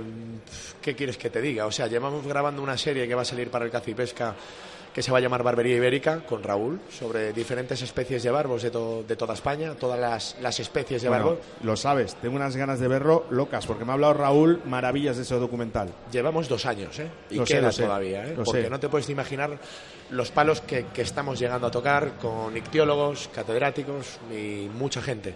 Pero, por ejemplo, mira, te digo, estuvimos grabando un documental en, eh, en Almería y estuvimos, creo que fueron cuatro días con vadeador, eh, haciendo spinning ligero, metido en el mar con rompientes, andando entre piedras, con mochilas cargados, trípodes, cámaras, cascos. Para con, una- con equipo que vale dinero y agua salada, ¿sabes? Sí. La incompatibilidad Bueno, que conlleva total. todo esto, ¿no? O sea, la sal Empezando desde las 6 de la mañana, acabando a las 5 de la tarde, llega a casa, vuelca todas las tarjetas, carga todo el equipo, que a las 4 tienes que volverte a levantar. Cuatro días seguidos en los que realmente quedas roto, pero claro, luego queda un trabajo que dices, ¡guau, qué guay! Lo volvería a hacer, sí. Ese día estaba cansado, pero lo haría otra vez. Y documentales que también te digo que hemos hecho, que, que lo has hecho en un día, porque se ha dado muy bien, ha habido peces, ha estado todo fenomenal. Y joder, pues la verdad es que cuando vas un día y te aplicas mucho el cuento y, y trabajas bien, en un día pues hay veces que salen, pero normalmente por regla general te digo que de un día habrá uno o dos, ¿eh? Normalmente tres, cuatro días en documentales de spinning, casting, embarcación y demás, y para el car fishing pues a lo mejor de 7, 10, 11 y hasta 12 días grabando, ¿eh? ¿Has viajado mucho para hacer este, para realizar esta profesión? Sí, a ver, Sebas, lo bueno que tiene todo esto es que cada vez estás en sitios diferentes, estás con gente diferente. Gracias a Dios he tenido la oportunidad de conocer a gente encantadora, que tenemos mucha gente en común, mm, tanto Oscar como Sebas. Y es con lo que mejor me quedo. La gente que conoces que he tenido mucha suerte porque digo, joder, siempre topo con gente encantadora, macho. Gente que te abre las puertas de su casa, gente que lo que te haga falta ahí están. Y em, Oscar y Sebas, yo os digo sinceramente, hoy en día eso escasea, ¿eh? Bastante. Pues. Hemos eh, tenido, hemos tenido, la verdad, la suerte nosotros en Río de la. Vida. Y este, este es uno de ellos, este es un caso contigo No es para y con tanto, Vital ¿eh? Bites, que la verdad que no encontramos hoy en día gente con malicia, pero tenemos esa suerte. pero que, que- que al final, que al final también eh, no- nos dais tanto, tanto, recibimos tanto, que solo os podemos dar las gracias. Hombre, yo creo que aquí yo debería dar las gracias a la gente que no los conozca, a Oscar y a Sebas. Son dos tíos que mm, no los conozco de mucho, me han hablado muy bien de ellos. Pero joder, hemos pasado hablando mal dos días increíbles. ¿eh? Increíbles. Tengo ojo para captar a la buena gente y creo que, que es así. O sea, que el que, el que conozca a Oscar y a Sebas sabe que dice, Buah, este los conoce bien. Pues animaros a conocerlos porque son dos buenos tíos. ¿eh? Muchas gracias, Rubén. Eh, bueno, eh, si quieres decir algo más, Sebas. eh, Nada, que el placer es nuestro y ojalá se repitan más estos, estos eventos que no deben ser el motivo para que nos volvamos a ver. ¿eh? Yo creo que habrá próxima fecha en las que nos veremos y cualquier cosa que necesitéis lo decimos aquí en público para que quede constancia. Sabéis cuál es mi teléfono, ¿eh? Hombre, apuntado queda y de los primeros. Rubén, un aplauso, por Gracias, favor. Rubén chicos. Mozos. Sigue en directo Carp Madrid a través de Río de la Vida, www.riodelavida4g.com y no te pierdas nada del evento. En Río de la Vida te ofrecemos nuestro invitado del día.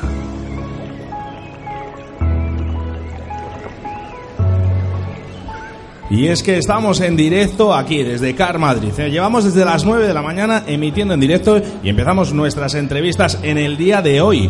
Sebastián.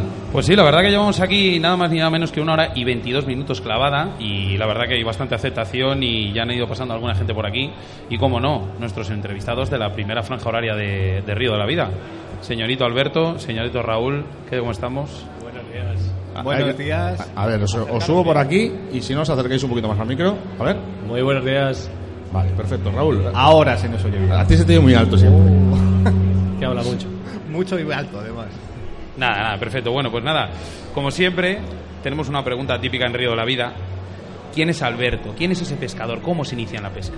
Pues lo típico, lo típico que le pasa a la mayoría de pescadores o a un gran porcentaje de ellos, que es que tu padre es pescador y de repente un día decides irte con él y no sabes cómo, pero en la punta de la caña en el hilo tienes algo ahí enganchado, ¿sabes? Que no sabes cómo explicarte lo que está pasando y al final lo empiezas a coger como un hábito, empiezas a salir, lo combinas con amigos, lo combinas con familia y al final es un hábito que te haces que al final es casi tu vida. ¿Por qué esta modalidad? ¿Por qué carfishing y no otra? Esta modalidad yo siempre he considerado que es un poco más mm, completa, por- bajo mi punto de vista, ¿sabes? Y es algo que yo siempre he creído que es una evolución al final de, de los comienzos de la pesca. Siempre se empieza pescando carpas en un embalse pequeño con tu granito de maíz, al final empiezas a evolucionar poco a poco y empiezas a coger las cosas buenas que tiene la pesca del spinning, la pesca de feeder, la pesca del... y al final acabas, pienso yo, evolucionando al carfishing. ¿Cómo, cómo definirías eh, la palabra carfish en tu vida?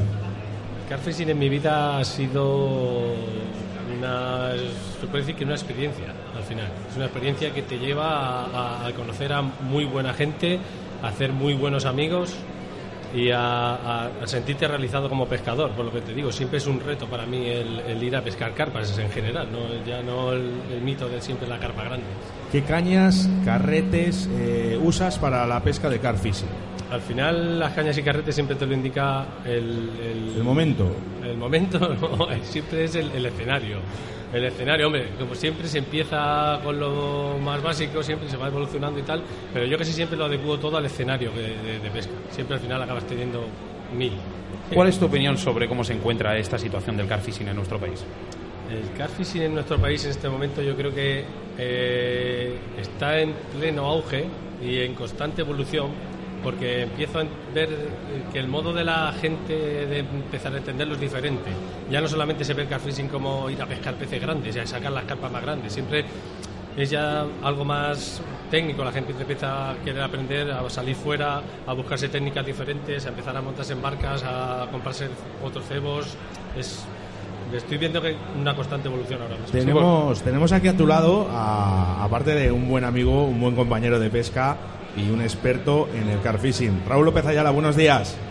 Buenos días a Sebas, a Oscar y también a mi amigo Alberto que le tengo aquí al lado, que aparte de ser un buen contertulio que creo que puede aportar algo interesante también aquí a esta tertulia, nunca mejor dicho, pues eh, también es un compañero de pesca y además que pescamos además frecuentemente. Alberto, eh, Raúl, ha, ha hablado, ha dicho una cosa aquí, Alberto, que el carfishing no es solo coger peces grandes. Qué cierto es, ¿no? Eh, Porque todos lo relacionamos, vemos carfishing y vemos un pez gigante en cada foto. Sí, vamos, el carfishing básicamente lo que podríamos hablar es que se basa en la pesca de grandes carpas o grandes ciprínidos, en el caso aquí de España que tenemos también la posibilidad de los barbos. Pero digamos que sí es cierto que se puede llegar a entender, sobre todo a la gente que se inicia en esta modalidad, un poco el entender en, en que se puede caer incluso en una obsesión, ¿no? El obsesionarse incluso por los peces grandes, ¿sabes? Pero yo creo que es una etapa, ¿no? Que todos los carpistas pasamos en que parece que no hay ningún sentido si no son carpas gigantes o carpas monstruosas lo que se pesca, pero sí que es cierto que se deja un poco, se pierde un poco la esencia cuando caemos en esta especie de como de obsesión entre comillas que mm, prácticamente siempre es un poco transitoria, ¿sabes? porque realmente lo que nos interesa es eh, la modalidad en sí y aplicarla en los escenarios diferentes y en cada escenario, pues no en todos los sitios hay car- peces gigantes, ¿no? por decirlo de alguna manera. Entonces, eh, es este tipo de prácticas y este tipo de equipos y este tipo de estrategias para intentar pescar los peces más grandes de cada escenario en concreto que tengamos y eso es lo que hace que sea bastante variado. Una pregunta que es eh, para los dos. La evolución del carfishing. ¿Cómo veis el carfishing en estos momentos en nuestro país y cómo lo veis fuera? El carfishing en estos momentos en nuestro país, por tema legislativo, está un poco complicado o farragoso, como lo queramos llamar, porque no hay nada definido. Y realmente lo que habría que empezar a hacer es empezar a tomar ejemplos de modelos de gestión, igual que por ejemplo se, se- hace en Inglaterra, que eh, siempre se, ha- se legisla la- el tema de la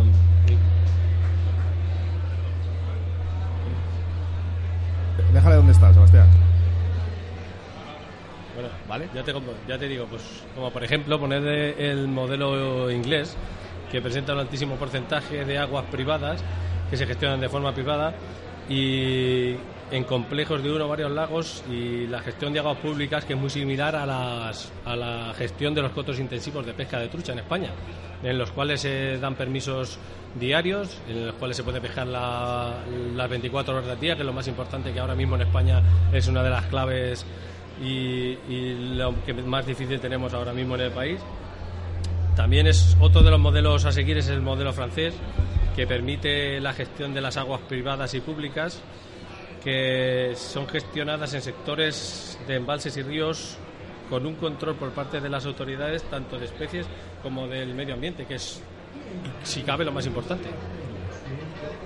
Supongo que para Raúl López Ayala es más o menos eh, parecido, pero bueno, explícanos cómo estás viendo el car fishing en, nuestro país. Hombre, el problema que tenemos aquí básicamente en España es un poco las limitaciones que tenemos a nivel legislativo, tanto porque eh, eh, no se entiende, por decirlo de alguna manera, la pesca de la carpa sin la pesca nocturna, ¿no? por decirlo de alguna manera. Entonces, como comenta Alberto, hay unos, mm, digamos, formatos de gestión de las aguas que- que se podrían aplicar perfectamente aquí también en, en aguas españolas. Entonces, eh, ya digo, eh, el colectivo de carpistas lleva durante muchos años luchando por el tema de eh, una concesión a nivel de poder pescar, poder utilizar la pesca nocturna, ¿no? Para- Tenemos, que, tenemos que conseguirlo, sí o sí. Eh, esa es la intención. O sea, hay muchos colectivos que luchamos desde muchos años y de hecho en algunos países, eh, algunos países vecinos como en Francia, como en Italia, que se encontraban como nosotros hace muchos, hace algunos años, pues la verdad que, que, hombre, se han dado bastantes pasos y sí que es cierto que se encuentra a mucha distancia de lo que podríamos hoy entender aquí como pesca de la carpa en España. Si hoy en día realmente eh, se entendiese del potencial que puede del potencial que tenemos aquí en España de por sí y del potencial incluso que se podría generar de cara a las, a las administraciones con una mm, legalización entre comillas, muy entrecomillado, ¿sabes? de la práctica de esta pesca, pues evidentemente nos levantarían bastante la mano y se darían muchísimas más concesiones. Bueno, eh, eh, Raúl, te voy a pedir eh, que a las 6 de la tarde estés eh, con Río de la Vida porque tenemos el programa oficial que va a salir en antena a través de, de nuestra radio. Así que eh, luego nos vemos. Sí, Seguimos con Alberto. Perfecto, ¿sabes? Sin ningún... Aquí estaremos todo el fin de semana aquí en la feria, o sea, para lo que haga falta aquí estaremos. ¿eh? Vale, pues muchas gracias Raúl por estar con nosotros en los micrófonos de Río de la Vida y sobre todo pues por estar aquí en Car Madrid. Car Madrid que llevamos emitiendo desde las 8 de la mañana que llevamos aquí para, para todas las personas emitiendo desde nuestra página web a través de www.riodelavida4g.com, ¿vale? Que es ahí donde puedes encontrar todas las entrevistas de nuestra gente. Alberto, seguimos eh, con, con la entrevista. Continuamos con la entrevista.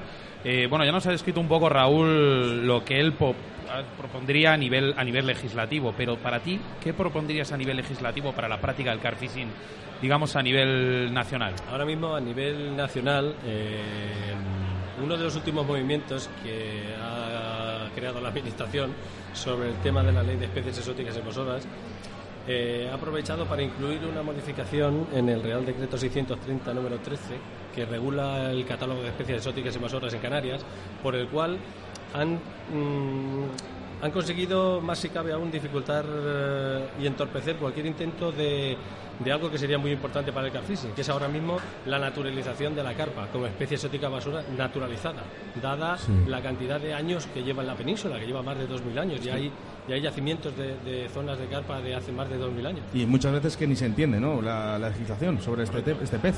No, no, no, Es que es poco a poco comprensible. Ya te digo que eh, con el tema del, del Real Decreto 630 eh, han creado un, un- no sé cómo explicar, si es un, un decreto un poco farragoso a la hora de que cualquier persona en cualquier comunidad podría ir a, a poner o a pedir que una de las especies fuese incluida como una especie exótica Sí, sí. naturalizada y, y ahora mismo no pueden hacerlo. Ya no se lo pueden hacer porque es la administración la que puede, si- ni siquiera puede escucharte. Si quieren, no pueden ni escucharte. Entonces, por obligación, antiguamente sí que deberían escucharte y escuchar las propuestas, aunque fuesen particulares. Sabemos de buena mano que los escenarios donde practicas la pesca con mayor frecuencia has luchado con ímpetu por una práctica legal y responsable en esta pesca, sobre todo a nivel personal. ¿Este tipo de escenarios son tus preferidos? Son mis preferidos, eh, no sé, ahora mismo en este momento, si la legislación no se modifica por completo, porque yo te digo que hay una modificación a medias, como yo digo, porque nadie toma la iniciativa, ningún, ni- ninguna administración toma la iniciativa de hacerlo totalmente legal para que todos estuviésemos tranquilos. Ya no solamente en las zonas donde se permite la pesca nocturna a través de concursos va a ser el sitio favorito de los pescadores, porque al final lo que queremos todos es ir a pescar libremente, teniendo los mismos derechos que hay cuando vas a hacer un concurso o cuando vas a hacer una quedada con amigos. o etcétera. libre. Que es de lo que se, que de lo que se trata, de llegar a eso. Es irreversible que en este programa hablemos de la pesca sin muerte, el captura y suelta que vienen tatuado en muchos de nuestros pescadores de carfishing y de otras modalidades. Díganos, eh, ¿por qué es irreversible esta modalidad? es irreversible. O por lo menos la que nosotros opinamos, que Sí. de- debería ser así. Sí, debe ser así y yo creo que esto debería estar incluso ya extrapolarse a niveles de otras pescas que siempre han sido por tradición con muerte y ahora mismo en el tiempo que estamos, por suerte, ya no necesitamos a la, es la pesca para, para comer los peces y es, es una evolución natural. Es que es digo. curioso, porque si vas a otro país, es que no hace falta decir la pesca sin muerte. Sin más es pescar. Pescar ya se entiende de que es una, es una diversión, que el pez no hace falta realmente para comer, que esto es una diversión y que cuando matas el pez, matas tu afición. Correcto. Y, y- y ya no solo eso, sino que alientas a mucha gente a no seguir con el tema de- del captura y suelta, que es algo lo que, como bien dices, no deberíamos ya ver como algo extraño, sino como algo totalmente natural, porque es, al final es a lo que hay que ir para que podamos, si nosotros los pescadores no damos ejemplo, las administraciones al final no entenderán que esto es un deporte y no nos podrán legislar como debemos. Alberto, si centramos la entrevista, digamos, a nivel personal, como, como pescador, como aficionado a la pesca, como eres, eh, digamos que nada más llegar al río, embalse o lago, ¿qué es lo primero que visualizas antes de empezar a pescar? Lo primero que se visualiza siempre en un sitio, siempre como todos, es antes de llegar, ya todos los pescadores de Calfín, salimos ya casi de casa con los deberes hechos, se puede decir. Nos tenemos el tiempo mirado, tenemos bien, vemos las presiones, vemos. Cantidad de tiempo que perdemos sin montar el equipo viendo... Ni se sabe, ni se sabe. o sea, estamos más tiempo siempre preparando y fijándonos en todas las adversidades climatológicas o como tenemos ahora mismo el tiempo que al final llegando a montar. Una pregunta que de verdad yo tengo mucha curiosidad porque sé que sois grandes especialistas en esta modalidad. ¿Qué consideras de a la hora de usar la barca, un motor, una ecosonda? ¿Es imprescindible para esta modalidad? No, ni mucho menos. Yo ya te digo que siempre adapto mis materiales y, y según al escenario de pesca. Tú estás ahora mismo pescando en un lago en el que sabes dónde se localizan los peces, los tienes localizados, no es necesario para nada. Eh, ahora mismo, si utilizar una barca ni una sonda, sí que es cierto que hay zonas nuevas donde no conoces y cuando llegas, cuantas más herramientas tengas y más puedas utilizar, es muchísimo mejor para desarrollar. Hay una cosa importantísima en el car fishing, que es preparar un buen cebadero, un buen sitio, que previamente hemos estado estudiándolo varios meses, cebar bien y un buen cebo. Cuéntame, ¿cuál es la manera correcta para poder cebar eh, nuestros cebaderos y cuál es el cebo, ese cebo que no dirías a nadie, que ahora no nos está escuchando nadie? Ahora mismo yo sí me tengo que No romper, mires- no mires para allá. Yo me tengo que romper por un cebo. Graba, graba. está claro el que- el a ver, que- papel y boli, papel y boli a todos los que están aquí ahora mismo, No, ¿vale? al, fin- no es- al final sigue siendo siempre lo mismo. O sea, cada uno se adapta a sus zonas, a los gustos de los peces donde estás. Vamos, vamos a empezar por el principio, Alberto. ¿Cuántos meses o cuántos días eh, preparas un cebadero? Depende. Depende. Pero donde vayas, más o menos. Una media. si quieres ir a. Si te vas fuera de casa, que vas a hacer muchos kilómetros para ir a pescar a un sitio y tienes que acercarte y, y necesitas. Y necesitas conocer primero la zona y tal, pues mínimo dos, tres días necesitas conocer la zona, empezar a cebar los peces para luego ya realizar una pesca un poco en condiciones para poder.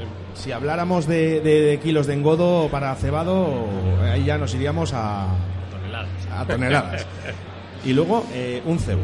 Cebo ahora mismo por evolución el boile. El boile al final eh, en las zonas donde tú nunca has visto un pez un boile cuando llevas muchos meses pescando y cebándolos al final es lo que tú consigues hacer al pez a, a tu cebo. Son cebos que, re- que realmente dan al pez lo que, necesita, lo que necesitan en cada época del año y al final siempre siempre apostamos, al fin- acabo apostando por, los- por los boiles. Cuidados eh, a la hora de, de soltar el pez, porque para mí es importante ¿no? que la gente quede bien explicado eh, qué es lo que tengo que hacer cuando saco un pez, tanto sea pequeño como grande, porque creo que hay que cuidarles al igual. Incluso a lo mejor los más grandes, que parece que somos tan grandes y no, no les tenemos tanto respeto ¿no? a la hora de cogerles, porque creemos que son tan grandes que aguantan más eh, fuera del agua. A lo mejor estamos equivocados. No, yo creo que en este aspecto deberíamos perder bastante más tiempo los pescadores de los que de los que de lo que perdemos. eh, utilizando todos los materiales que tenemos a nuestra disposición ahora mismo, como son las moquetas, como son los sacos de retención flotantes para no mantener al pez mucho tiempo fuera del agua. Ahora mismo los antisépticos son muy importantes también para curar los peces, incluso desparasitarlos Sí. al sacar el pez y lo ves que las condiciones no son las que tiene que tener. Es algo totalmente fundamental y que hay que empezar a concienciarse de que tú cuando tienes un pez en las manos es mucho más importante de la captura que has hecho y la foto que te vas a hacer. Es, es un, un ser vivo que tienes que devolver al agua, si no en las mismas, en las parecidas mejores condiciones que puedas. Una duda que tengo yo como pescador, los antisépticos. Hay miles de marcas ya. ¿Vale Hay- cualquiera? Son específicos para O hay, que tener, piscicultura. o hay que tener cuidado Correcto. a la hora de elegir también el antiséptico No, que podamos echar a nuestro pez. Realmente ahora mismo todas las marcas que generan, crean un antiséptico para la pesca tienen su, su antiséptico piscícola eh, en concreto y no ahora mismo no son todos más o menos de buena calidad. En el mundo del carfishing hay, digamos, un abanico gigante de, de montajes, bueno, gigante, un abanico bastante amplio de, de tipos de montajes de, cebos, pero realmente tú supongo que tendrás un, uno fetiche, ¿no? Sí, mi, mi montaje fetiche como todo buen pescador de carfishing. ¿Podemos decirlo? Sí, es el low barrick. Es, es- es- es un- Muy bonito, muy bonito. montaje- Están aquí que nos van a tirar de las orejas alguno, ¿eh? No, lo, no lo digas, no lo digas. Es un montaje muy polivalente que te asegura siempre la clavada muy eficaz, pierdes muy muchos muy pocas picadas y al final es el- acabas probándolo mucho y es en el que confías realmente. Si hablamos de escenarios, ¿cuál es tu favorito? Digamos, cuando vas a un sitio, quiero que sea así y así, o, simplemente dices, con pasar una buena jornada de pesca me basta. Yo realmente con la realidad es que con pasar una buena zona de pesca me vale, pero por localización y por las zonas donde yo más pesco siempre, siempre estoy muy acostumbrado a pescar en ríos y como que cada vez que salgo a pescar en un embalse lo, lo tomo como algo más, como que disfruto un poco más la sesión, ¿sabes? Como la costumbre que tienes de estar siempre pescando en el río, siempre, al final cuando cambias de escenario siempre lo encuentras como con otro atractivo.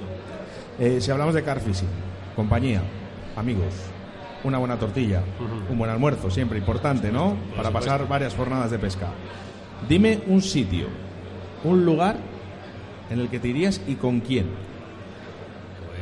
Pues ahora mismo... Se ha ido Raúl, ya puedes, ya puedes decir otro. Ya puedes nacional, decir- puedes nacional decir o internacional. Ya. No, no, nacional e internacional. Ahora mismo- o bueno, venga, danos uno nacional, un amigo nacional que tengas y con quién te irías y algún amigo Bueno, que tengas por ahí de eso ya- fuera y, eso- y dónde te irías. Sabes que es puedes quedar mal con alguno, Ya, ya, ¿no? por eso. No me, no me, no me cierres tanto. Raúl López Ayala se acaba de ir, tranquilo. Ya, ya, y. Esteban todavía no ha llegado. Ya, ya. Tengo a David. ¿Sabes? Ah. También Tengo un círculo ahí muy cerrado de tres amigos que me lo llevaría a los tres siempre. Todo queda en casa. Sí, la verdad que Sí, sí. tenéis muy buen rollo. Sí, sí, la Todo hay que decirlo. La ¿eh? verdad es que nos conocemos hace muchos años y al final el feeling ha surgido y... Grandes pescadores. Correcto. Y Lo- todo- todos sois grandes pescadores, conocedores. Os habéis preocupado de qué es una carpa, cómo hay que pescarla, cómo es esta modalidad. Sois propulsores de muchas cosas. Y encima os lleváis fenomenal. Hasta ahora sí. Es que no puedo decir palabrotas. No, hasta- Sí, hasta ahora Alberto, sí. antes de, digamos, de, de cambiar un poco, eh, realmente, dinos un momento en tu vida que te haya quedado grabado en, en este abanico de la pesca. Ese momento lo tengo, aunque hay muchas veces que cuesta, yo lo tengo súper claro. Fue la primera vez que yo salía de, a pescar hace ocho años, de aquí de España. Me fui a Francia, encima del mítico lago de Courton, de Rainbow Lake. Bueno, bueno. Y fue como solamente con el mero hecho de estar allí fue algo que, El lago exclusivo. que sí, no, es ya no exclusivo, sino es, tiene un aura especial. Es algo que cada año que vuelvo allí es siempre algo nuevo, aprendes, bueno, conoces a pescadores a nivel mundial que siguen viendo aquello como un reto y es lo que te hace a ti siempre volver con un- una ilusión enorme. Luego la manera de pescarlo, porque es muy diferente a otros lagos u otros escenarios, ¿no? Tenemos que buscar las carpas en ciertos puntos donde además luego las tenemos que sacar. Correcto. ya no solo es, ahora mismo ya no es solo pensar en el sitio donde tienes que coger el pez, donde te las buscas la zona que te gusta, el cebo que quieres, sino que al final tienes que acabar con un croquis que acabas sin saber cada vez que tienes una picada tienes que saber perfectamente los mapas de cada caña donde vas, lo que coges y Ahí lo primero que tenemos que hacer es visualizar Correcto. por dónde podemos sacar carpas si dejamos un cebo ahí. Correcto. Porque posiblemente nos pique, pero posiblemente no la no saquemos. la saques. La probabilidad de, de no sacarla es muy alta y ya te digo que al final tienes que ir, cuando se va a un sitio de esta, con esta dificultad, al final vas a optimizar las picadas que sacas fuera del agua. Eh, que es al final de lo que se trata, porque tener muchas picadas y tener muchos peces perdidos que al final vayan a quedar en las condiciones que pueden quedar, al final de lo que se va en un sitio así siempre a sacar, a fallar la mayo- las menos picadas posibles. Alberto, estáis hablando de aguas privadas, ¿vale? Eh, hay mucha gente que creo, y yo por lo menos les he oído, que menosprecian el- la pesca, eh, digamos, la- las- los tamaños de los peces de las aguas privadas a las públicas. Eso no tiene que ser así, No, ¿no? eso es un error. Yo pienso que son escenarios diferentes, que hay que tratarlos como tal que hay escenarios de aguas privadas que realmente hay gente que cree que es muy fácil y que cada vez que vas no, pero ni muchísimo menos porque hay épocas del año, fechas, ningún para mí ningún pez desmerece ser un trofeo por tanto si es de un lago como si es grande como si es pequeño porque pienso que todos los peces todos tienen su trabajo detrás tienen su esfuerzo tienen su cariño y su ilusión por ir a pescarlos. Así que yo no diferencio para nada. Es que no solo las horas que pasamos en el río en el lago en el pantano sino todas las horas que vienen detrás vale y a nuestras familias que nos están aguantando todo el día mirando qué cebos tengo que hacer cómo lo voy a hacer nuestros croquis que decís mucho muchas veces no que os abundamos aquí en un folio cómo lo voy a hacer esta jornada de pesca preparar los viajes al final está muchos días fuera de casa, eh, la familia, todo. Al final no es solo. Es al final, cada vez que sales a hacer una sesión de pesca, se puede decir que es una aventura nueva y, y hay que tomársela como tal. Alberto, llega el 2020. ¿Algún viaje ya preparado? Sí, varios. ¿Varios? dinos, dinos alguno que se, que se pueda decir, que a lo mejor. ahora mismo volver a Rainbow como todos los años, que ese es un viaje que tenemos ahí fijo y queremos seguir haciendo. Y luego mm, volver a al final a sitios que tienes muy cerca de casa y que no los, no los haces porque a lo mejor no pierdes una semana, muchas veces pierdes una semana porque te vas a Francia, te vas a Italia, te vas a Austria a pescar, pero no la pierdes en la comunidad al lado de tu casa. Y es, el reto de este año hacer alguna sesión cerca de casa de, varios días. Sebastián Cuestas y yo te queríamos proponer otra, otra fecha que vuelvas un día a Río de la Vida. Muy bien, muy encantadísimo porque ya te digo que ha sido una experiencia genial hablar con vosotros aquí en la radio, sois encantadores y un placer estar aquí con vosotros. Bueno, pues nada, Alberto, me supongo que habrás visto Car muy bien, ¿no? Sí, sí, sí, ya te digo que es algo que todos los pescadores de Carfishing esperábamos hace muchos años. Por fin se ha conseguido y espero que trascienda para muchos más y podamos seguir disfrutando del auge de esta modalidad y sobre todo que las administraciones tomen nota de todo esto y se vayan dando cuenta que ya no solo el aprovechamiento general, sino que al final es algo como parte de la cultura de la pesca europea a la cual hay que sumarse, no podemos ir en contracorriente. Bueno, pues nosotros estaremos ahí para ayudarte y para ayudaros. Hay que ir a favor del viento que sopla en Europa. Sí, así sea. Bueno, pues Alberto, que ha estado en los micrófonos de Río de la Vida. Muchísimas gracias. Gracias, Alberto. A vosotros. Escríbenos un WhatsApp a Río de la Vida. 681 07 22 97. Sigue en directo Carp Madrid a través de Río de la Vida www.riodelavida4g.com y no te pierdas nada del evento. En pescaoliz.es podrás encontrar cientos de artículos para todas las especies y modalidades de pesca. Hablamos siempre de las mejores firmas del mercado. ¿Quieres visitarnos en su tienda física? Dirígete a Deportes Oliz en calle Silio número 2 en Valladolid, donde encontrarás además todo tipo de artículos para tu tiempo libre en la naturaleza. 40 años en el sector y con su experiencia te asesorarán de la mejor manera posible para tus jornadas de pesca. También puedes localizarles a través de su Facebook, Deportes Oliz y en su teléfono de contacto 983 29 82 94. Hola, soy Rafael Treceño, pescador de mosca, y el próximo jueves estaré con mi compañero Aarón Villameriel para hablar de la pesca en lago en Río de la Vida. No os lo perdáis el jueves 19 de diciembre. Un saludo para todos los oyentes. Hay una cosa que tú sabes Continúas aquí en Car Madrid a través de las ondas de la radio, a través de www.riodelavida4g.com y acompañando con buenos amigos como es el señor Esteban García. Buenas tardes, buenas tardes si has comido o buenos, días. todavía, buenas tardes dentro de poquito porque tendremos que ir a comer, no tardando mucho. Oye Esteban, eh, la verdad que estamos haciendo un auténtico maratón contigo. ¿Vale? Eh, cada vez que vienes hablas de cosas diferentes y nos sorprendes con cosas diferentes. Pero realmente hay una cosa que no te hemos preguntado. ¿Qué es lo que haces fuera de lo que es tu, tu vida? ¿Pescas? Digo, aparte de pescar, ¿haces otra cosa? Em, pues... Porque yo no, te, relaciono solo con la pesca. No tengo muchos más hobbies, la verdad. Es que este es un mundo que te, te, te mete tanto ahí dentro que es que cuando no estás pescando piensas en estar pescando y cuando estás pescando también piensas en pescar. Así que es, es una movida continua cuando estás tan metido en este mundo es complicado desconectarlo primero porque te gusta y no necesitas desconectar, sino estar más conectado, porque cuanto más conectado estás, más aprendes, más creces, más gente conoces, mejor te salen las cosas. Bueno, es, eh, esta entrevista es eh, la que vamos a basar para el próximo programa de Río de la Vida. eh, la que vamos a realizar eh, con Esteban García. Esteban, eh, ya han pasado bastantes horas de, Car Madrid en las cuales eh, has estado bastante involucrado, por no decirte eh, al 120%. Eh, cuéntame, la feria, ¿cómo va?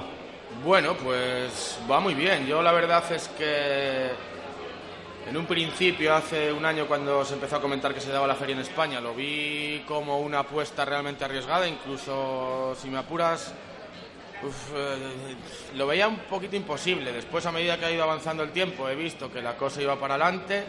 La organización, la verdad, para ser el primer año está muy, muy bien, porque es, es algo realmente complicado, sobre todo la gente que llevamos bastantes años visitando visitando ferias por Europa, Inglaterra, Holanda, las ferias más conocidas, Carswole, The Big One en, en- Manchester, el Carp Italy, eh, que son ferias que llevan ya bastantes años instauradas, pero que no siempre fueron como ahora. Ahora tú en Zuole te puedes encontrar que en un fin de semana hay 20.000 personas, pero en la primera edición de Zuole hace 30 años había 20 stands y aquí hay 60 y es la primera edición, entonces Y de personas eh, hablábamos que había, bueno, pues muy poquitas, entre comillas. Y en el caso de Car Madrid, yo creo que ha empezado con una afluencia de público bastante importante. Sí, bastante importante porque de hecho ayer sábado por la mañana yo no, me esperaba que hubiese ni de broma tanta gente y hubo un montón de gente, no, no sé cuantificar porque estábamos en una vorágine de gente preguntando y diciendo cosas y tal y no sé cuantificar, pero sí que es cierto que hubo mucha gente. Después por la tarde estuvo digamos que un poco más pausado, un poco más escalonado, cosa que es habitual en cualquier feria y los domingos son más escalonados como son hoy, o sea que no es nada diferente a ninguna otra feria de Europa, necesita crecer, pero están dando un paso muy bueno y sentando unas bases muy buenas para poder crecer. Faltan a lo mejor ciertas marcas grandes que estoy seguro que en la segunda edición van a estar aquí. Y bueno, vamos a ver. El primer paso, que es el más difícil, está dado y ahora hay que, hay que seguir. Nos hemos encontrado aquí en Río de la Vida, la verdad que nos han acogido bastante bien. Nos hemos encontrado a gente, hemos puesto cara a la gente, pero todas las ferias, para ser las primeras, en este caso Car Madrid, sin, sin ofender a nadie, ¿con qué puntos positivos te quedas y con cuáles, no negativos, sino constructivos, te quedas? Me quedo con muchos puntos positivos porque la organización para ser la primera vez, eh, la disposición de los stands, hay muchas cosas que, que son muy difíciles de, de ajustar así tan, tan en la primera edición. Y después la verdad es que con puntos negativos como tal no, me, no, no puedo sacar porque eh, comprendo y creo que todo el mundo comprende que una primera edición es muy, es muy complicada de afinar y estoy seguro que son cosas que se van a pulir en la segunda porque yo espero y viendo, viendo la afluencia que hubo y que ha habido y que está habiendo este fin de semana, yo estoy seguro que va a haber una segunda edición. Sí que veíamos que, por ejemplo, eh, todo esto se, se estaba realizando en unas fechas un poco complicadas, teníamos un puente por delante, pero eh, digamos que la realidad nos ha, entre comillas, tapado la boca a muchos. Sí, a mí incluido. A mí incluido porque pensaba que el puente, este puente de diciembre es muy goloso para ir a pescar. Para, para mí el primero. Pero también la gente ha sido consciente de que es la primera edición de una feria en España, de una feria de puro car fishing que nunca la ha habido y la gente ha respondido. Eh, Al final es un fin de semana de pesca y tenemos 52 fines de semana de pesca a lo largo del año y la gente responde. La gente responde porque al final eh, estamos todos aquí, ¿sabes? Entonces la gente quiere ver, la gente quiere estar, eh, es un evento para no perderse. Ambiente de car fishing cuando vamos a pescar, compañeros, amigos, jornadas muy largas, pero lo hemos encontrado en una feria. Y una cosa curiosa de las que yo me he encontrado en la feria es que he encontrado pescadores que realmente el car fishing, bueno, una pesca más. Pero han venido gente que realmente el car fishing no es su pasión. Y me ha gustado. Mm, Bueno, es que esto es muy llamativo para, para gente que a lo mejor no está metida de lleno en este mundo y, le apetece conocerlo. Es el mejor sitio posible para hablar con todo el mundo. De hecho, yo hay gente que, con, el- con la que tengo contacto en redes sociales desde hace seis o siete años y no nos habíamos puesto cara. Si quieres ponerle cara a alguien, si quieres intercambiar opiniones con alguien, si quieres eh, hablar de un producto concreto con alguien, no hay, un- no hay mejor sitio que este. Sí, y sobre todo para los niños. Yo acabo de ver ahora a la hija de Sebastián que está más contenta aquí en la feria que en un chiquipar. ¿Mm? Con las bolas, con tanta bola y tanto color. Normal, normal, con tanta bola, tanto color, acercado. tantos peluches gigantescos que he visto por ahí, es como para nuestra, me, me- me emociona hasta yo. Que se me ha acercado y me ha dicho, mira, papá, tres bolas para que pesques algo mañana. Vale, vale, lo que- bueno, Sí. iba a hacer una broma, digo- pero iba a decir, no sé si papá pescará con alguna bola, pero sí, seguro que sí. Si fuera con alguna mosca, seguro que sí.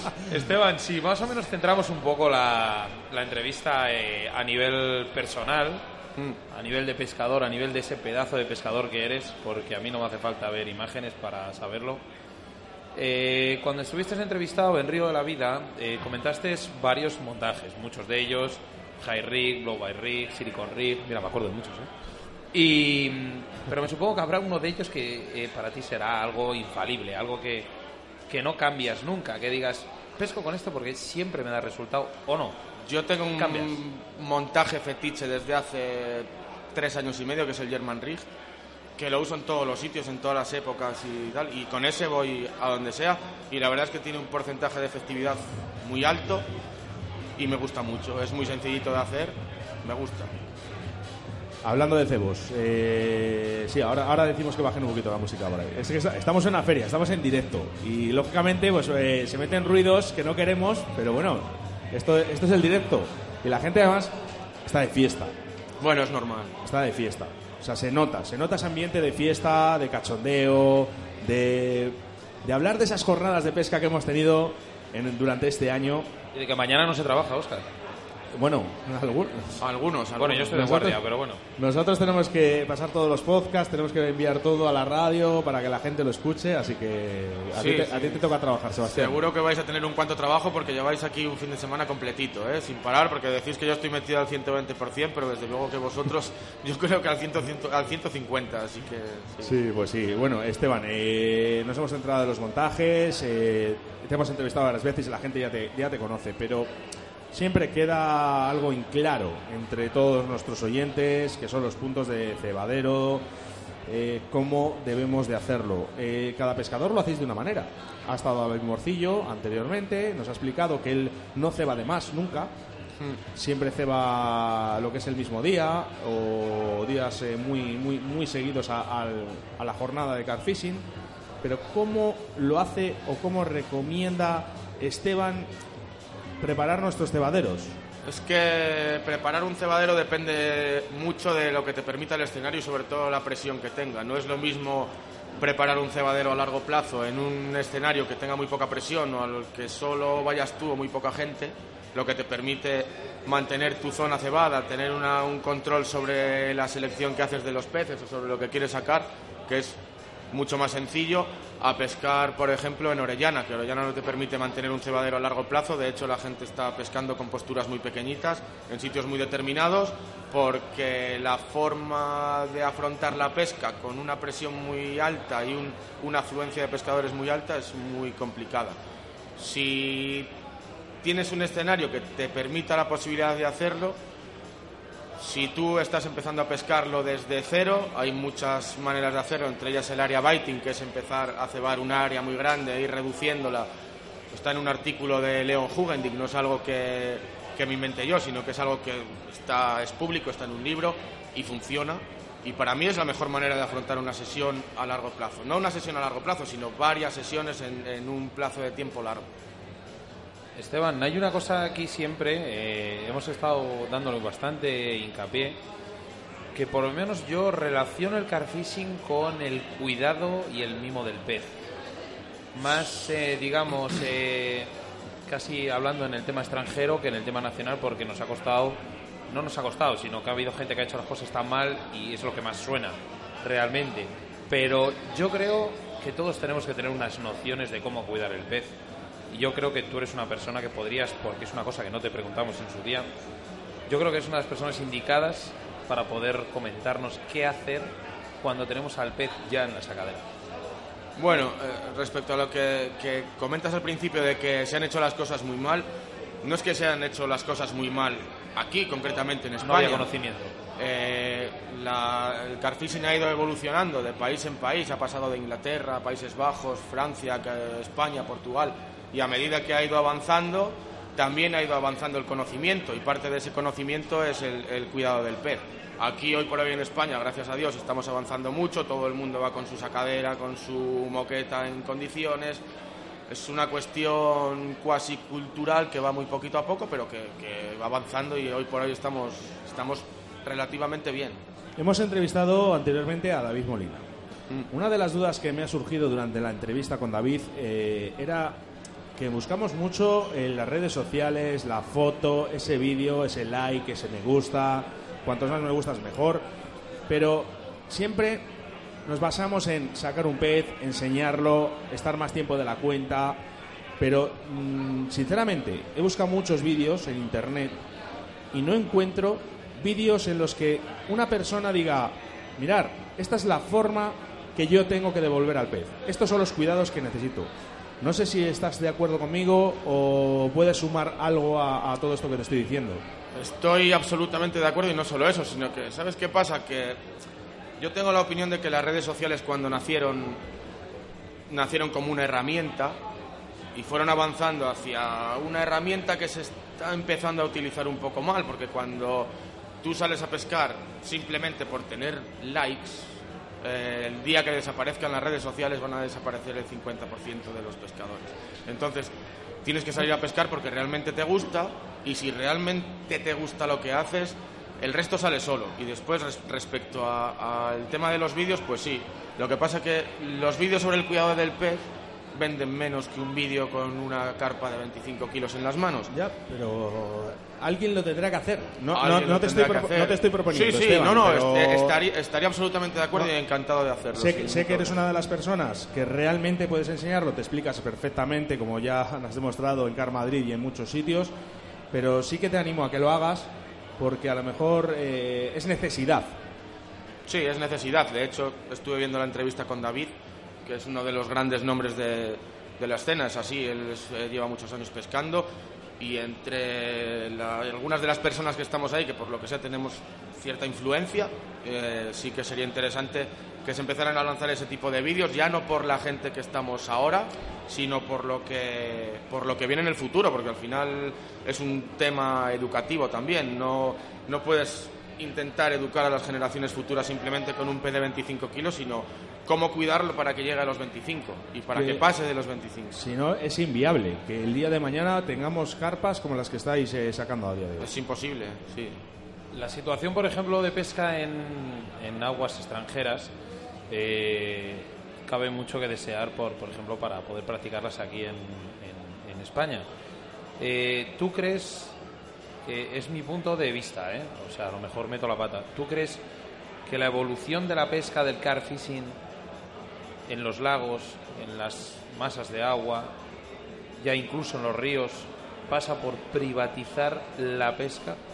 Privatizarla, hablo que gestionen clubes, gestionen, eh, digamos, empresas pri- privadas que den dinero, ya no solo a ellos, que den dinero también a- al sector hostelero, a todo. Bueno, el sector hostelero seguramente hoy por hoy se esté viendo bastante beneficiado de, que el sector y el colectivo carpista crezca. De hecho, si hablas con alguna gente que, que tiene negocios cerca de, de embalses bastante conocidos y tal, pues eh, gasolineras, restaurantes y tal, lo notan evidentemente. Y respecto a privatizar, yo no sé si la manera es privatizar, porque además eh, la gestión no depende directamente de las decisiones de los pescadores o de lo que queramos, sino de organismos o entes que están bastante por encima de lo que nosotros podamos querer. Pero sí que es cierto que en, Inglaterra, por ejemplo, hace 35 años todo era público y ahora mismo eh, encontrar un agua pública en Inglaterra es muy complicado. Ahora todos son sindicatos gestionados por asociaciones, por clubes, por empresas o personas privadas que están funcionando de, de lujo y donde para mí, por ejemplo, es un sueño poder pescar. Conozco de buena tinta gente que ha ido a Austria a pescar eh, truchas y las zonas de los tru- la- las zonas de los ríos que pasaban por fincas privadas era, dice la gente, que eso no, no se encontraba en ningún lado. Todo, la tranquilidad, el no encontrar la masificación, entre comillas, de la gente, la cantidad de las truchas, lo bien, lo bien cuidada que están las orillas, la buena gestión, el papeleo fácil, todo, todo, todo. Sí, sí, es que es perfectamente extrapolable el car fishing a cualquier otra modalidad siempre y cuando exista una buena gestión. Tú puedes pescar truchas, de hecho pescas muchas truchas y... y- Lo- las que puedo, las que puedo, sí, ¿eh? muchas, muchas. Menos, pero- menos de las que le gustaría. Y pues, también, seguro, sí, pero a mí me pasa lo mismo. Y, y- y seguro que con, con una gestión adecuada, que eso es que es cierto y es inevitable y sería mentir si dices lo contrario, hay países que en temas de gestión nos sacan décadas. Quiero, quiero volver al tema de los vídeos. Si yo ahora mismo en internet pongo Esteban García Gar- eh, Car Fishing, eh, podemos ver muchos documentales y muchas cosas que ha hecho Esteban García por el Car Fishing. Eh, no vamos a hablar de lo que has hecho, pero ¿qué futuros proyectos en cuestiones de vídeo, estoy hablando, tienes a corto plazo? Bueno, ahora mismo, a corto, corto plazo, Me he, atre- hasta- me he atrevido a- a explicar, a preguntártelo porque tengo confianza contigo, Esteban. Hasta el año que viene no hay nada programado, pero trabajamos con, además ya los conocéis, con unos chicos que son súper profesionales, Vitimines Productions. Siempre estamos haciendo cositas por ahí. Ahora mismo, como tal, no hay nada programado, pero seguro que algo saldrá a lo largo de- del año y no tardando mucho. Si alguna de las personas que nos está escuchando en estos momentos que quiere buscar vídeos de, de estas producciones, que por cierto Rubén eh, trabaja fantásticamente y vosotros pescáis eh, fenomenal, ¿dónde lo puede ver o puede visualizar? En el canal Caza y Pesca tenemos varios, varios debe haber como seis o siete documentales muy guapos. Algunos están se están visionando ahora en el stand de, De Vital. de Vital que están pasando ahí en bucle y, y la verdad es que hay unos trabajos muy buenos y, y que llevan mucho esfuerzo porque no solo es ir a pescar y ya está, hay que currar muchas horas para que salga algo de, de calidad. Te gusta pescar fuera, ¿no? Sí, me gusta pescar fuera y me gusta pescar en casa también. Cono- Conocerás de buena tinta Rainbow Lake, ¿no?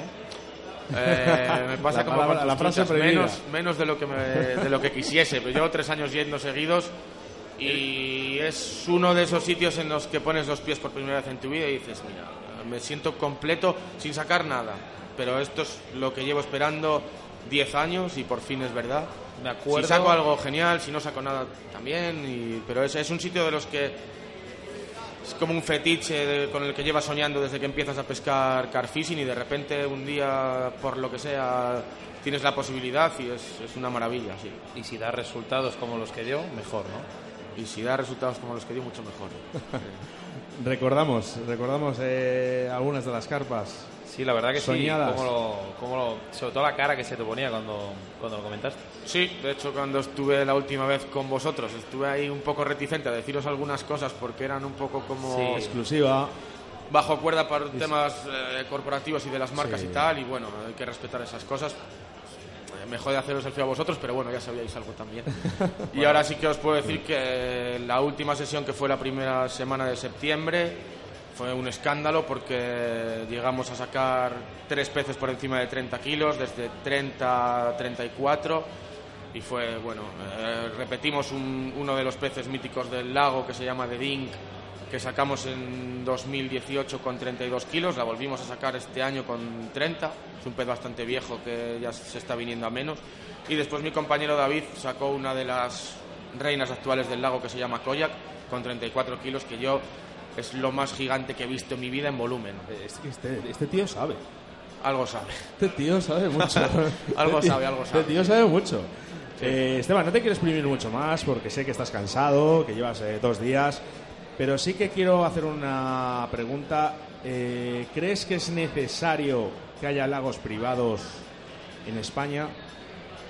Y si crees que en un futuro les vamos a tener más cercanos, No sé si es imperativamente necesario eh, que haya lagos privados. Que es, sería muy bueno hacer algún tipo de programa piloto por, algún, por medio de alguna administración para Sí. intentarlo.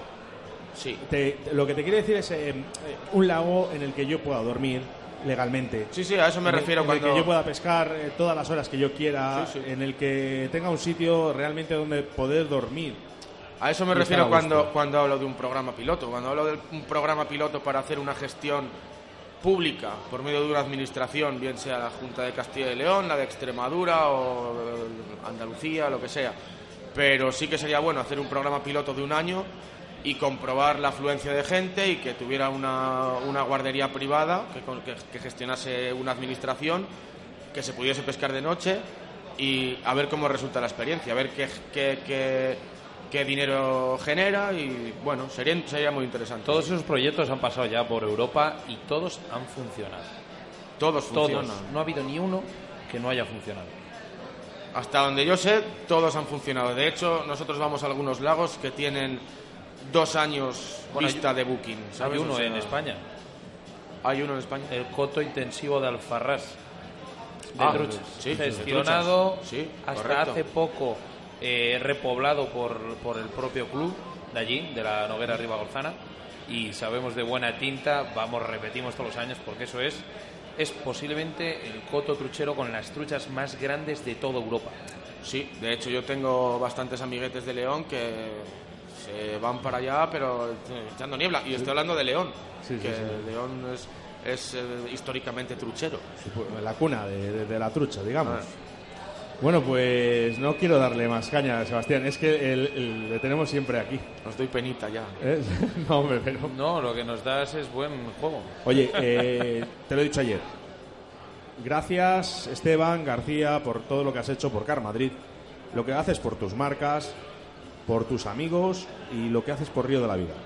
Mm, Yo quiero dar las gracias en primer lugar a vosotros porque eh, aparte de la amistad que nos une, que no es poca ya con el paso del tiempo, además eh, no demasiado tiempo, pero la cosa va es intensa y os estoy muy agradecido y ya no por lo que hago yo por Car Madrid, porque al final es lo que hace Car Madrid por mí o por todos los que estamos aquí, ¿sabes? Es digno de- de- de agradecer y, y mucho porque es muy complicado hacer una cosa así.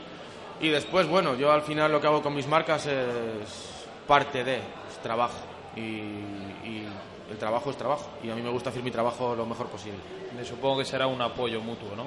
Sí, por supuesto, tiene que haber un feedback siempre. Cuando tú estás dando algo por alguien y ves que hay un feedback, esas cosas te motivan a dar un punto más. Y si no hay un feedback, pues como cualquier trabajo del mundo, pues Me supongo que las palabras que voy a decir salen del corazón mío y de Oscar. Damos mil gracias, mil gracias a Vital Bytes por apoyar, por creer en nosotros, a ti por creer en nosotros, a Raúl por creer en nosotros, a David por creer en nosotros, a Marlene Jensen y a Nicky Hayden por crear esa pedazo de empresa que han hecho, que yo creo que van a ser dentro de nada punteros en todos los sentidos. Y bueno, nos queda Y Alberto, yo, per- Rubén. per- perdona que te cortes lo que iba a decir. Yo os doy las gracias en nombre de todo el equipo porque somos 19. Quizás haya alguna cara más visible, pero eh, no porque seas mejor que nadie, sino por trayectoria o por años o porque somos muy pesados también hablando y todas estas cosas.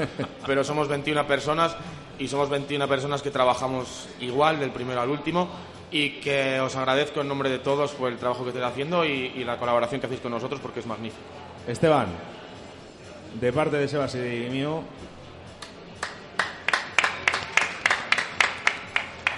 Thank you.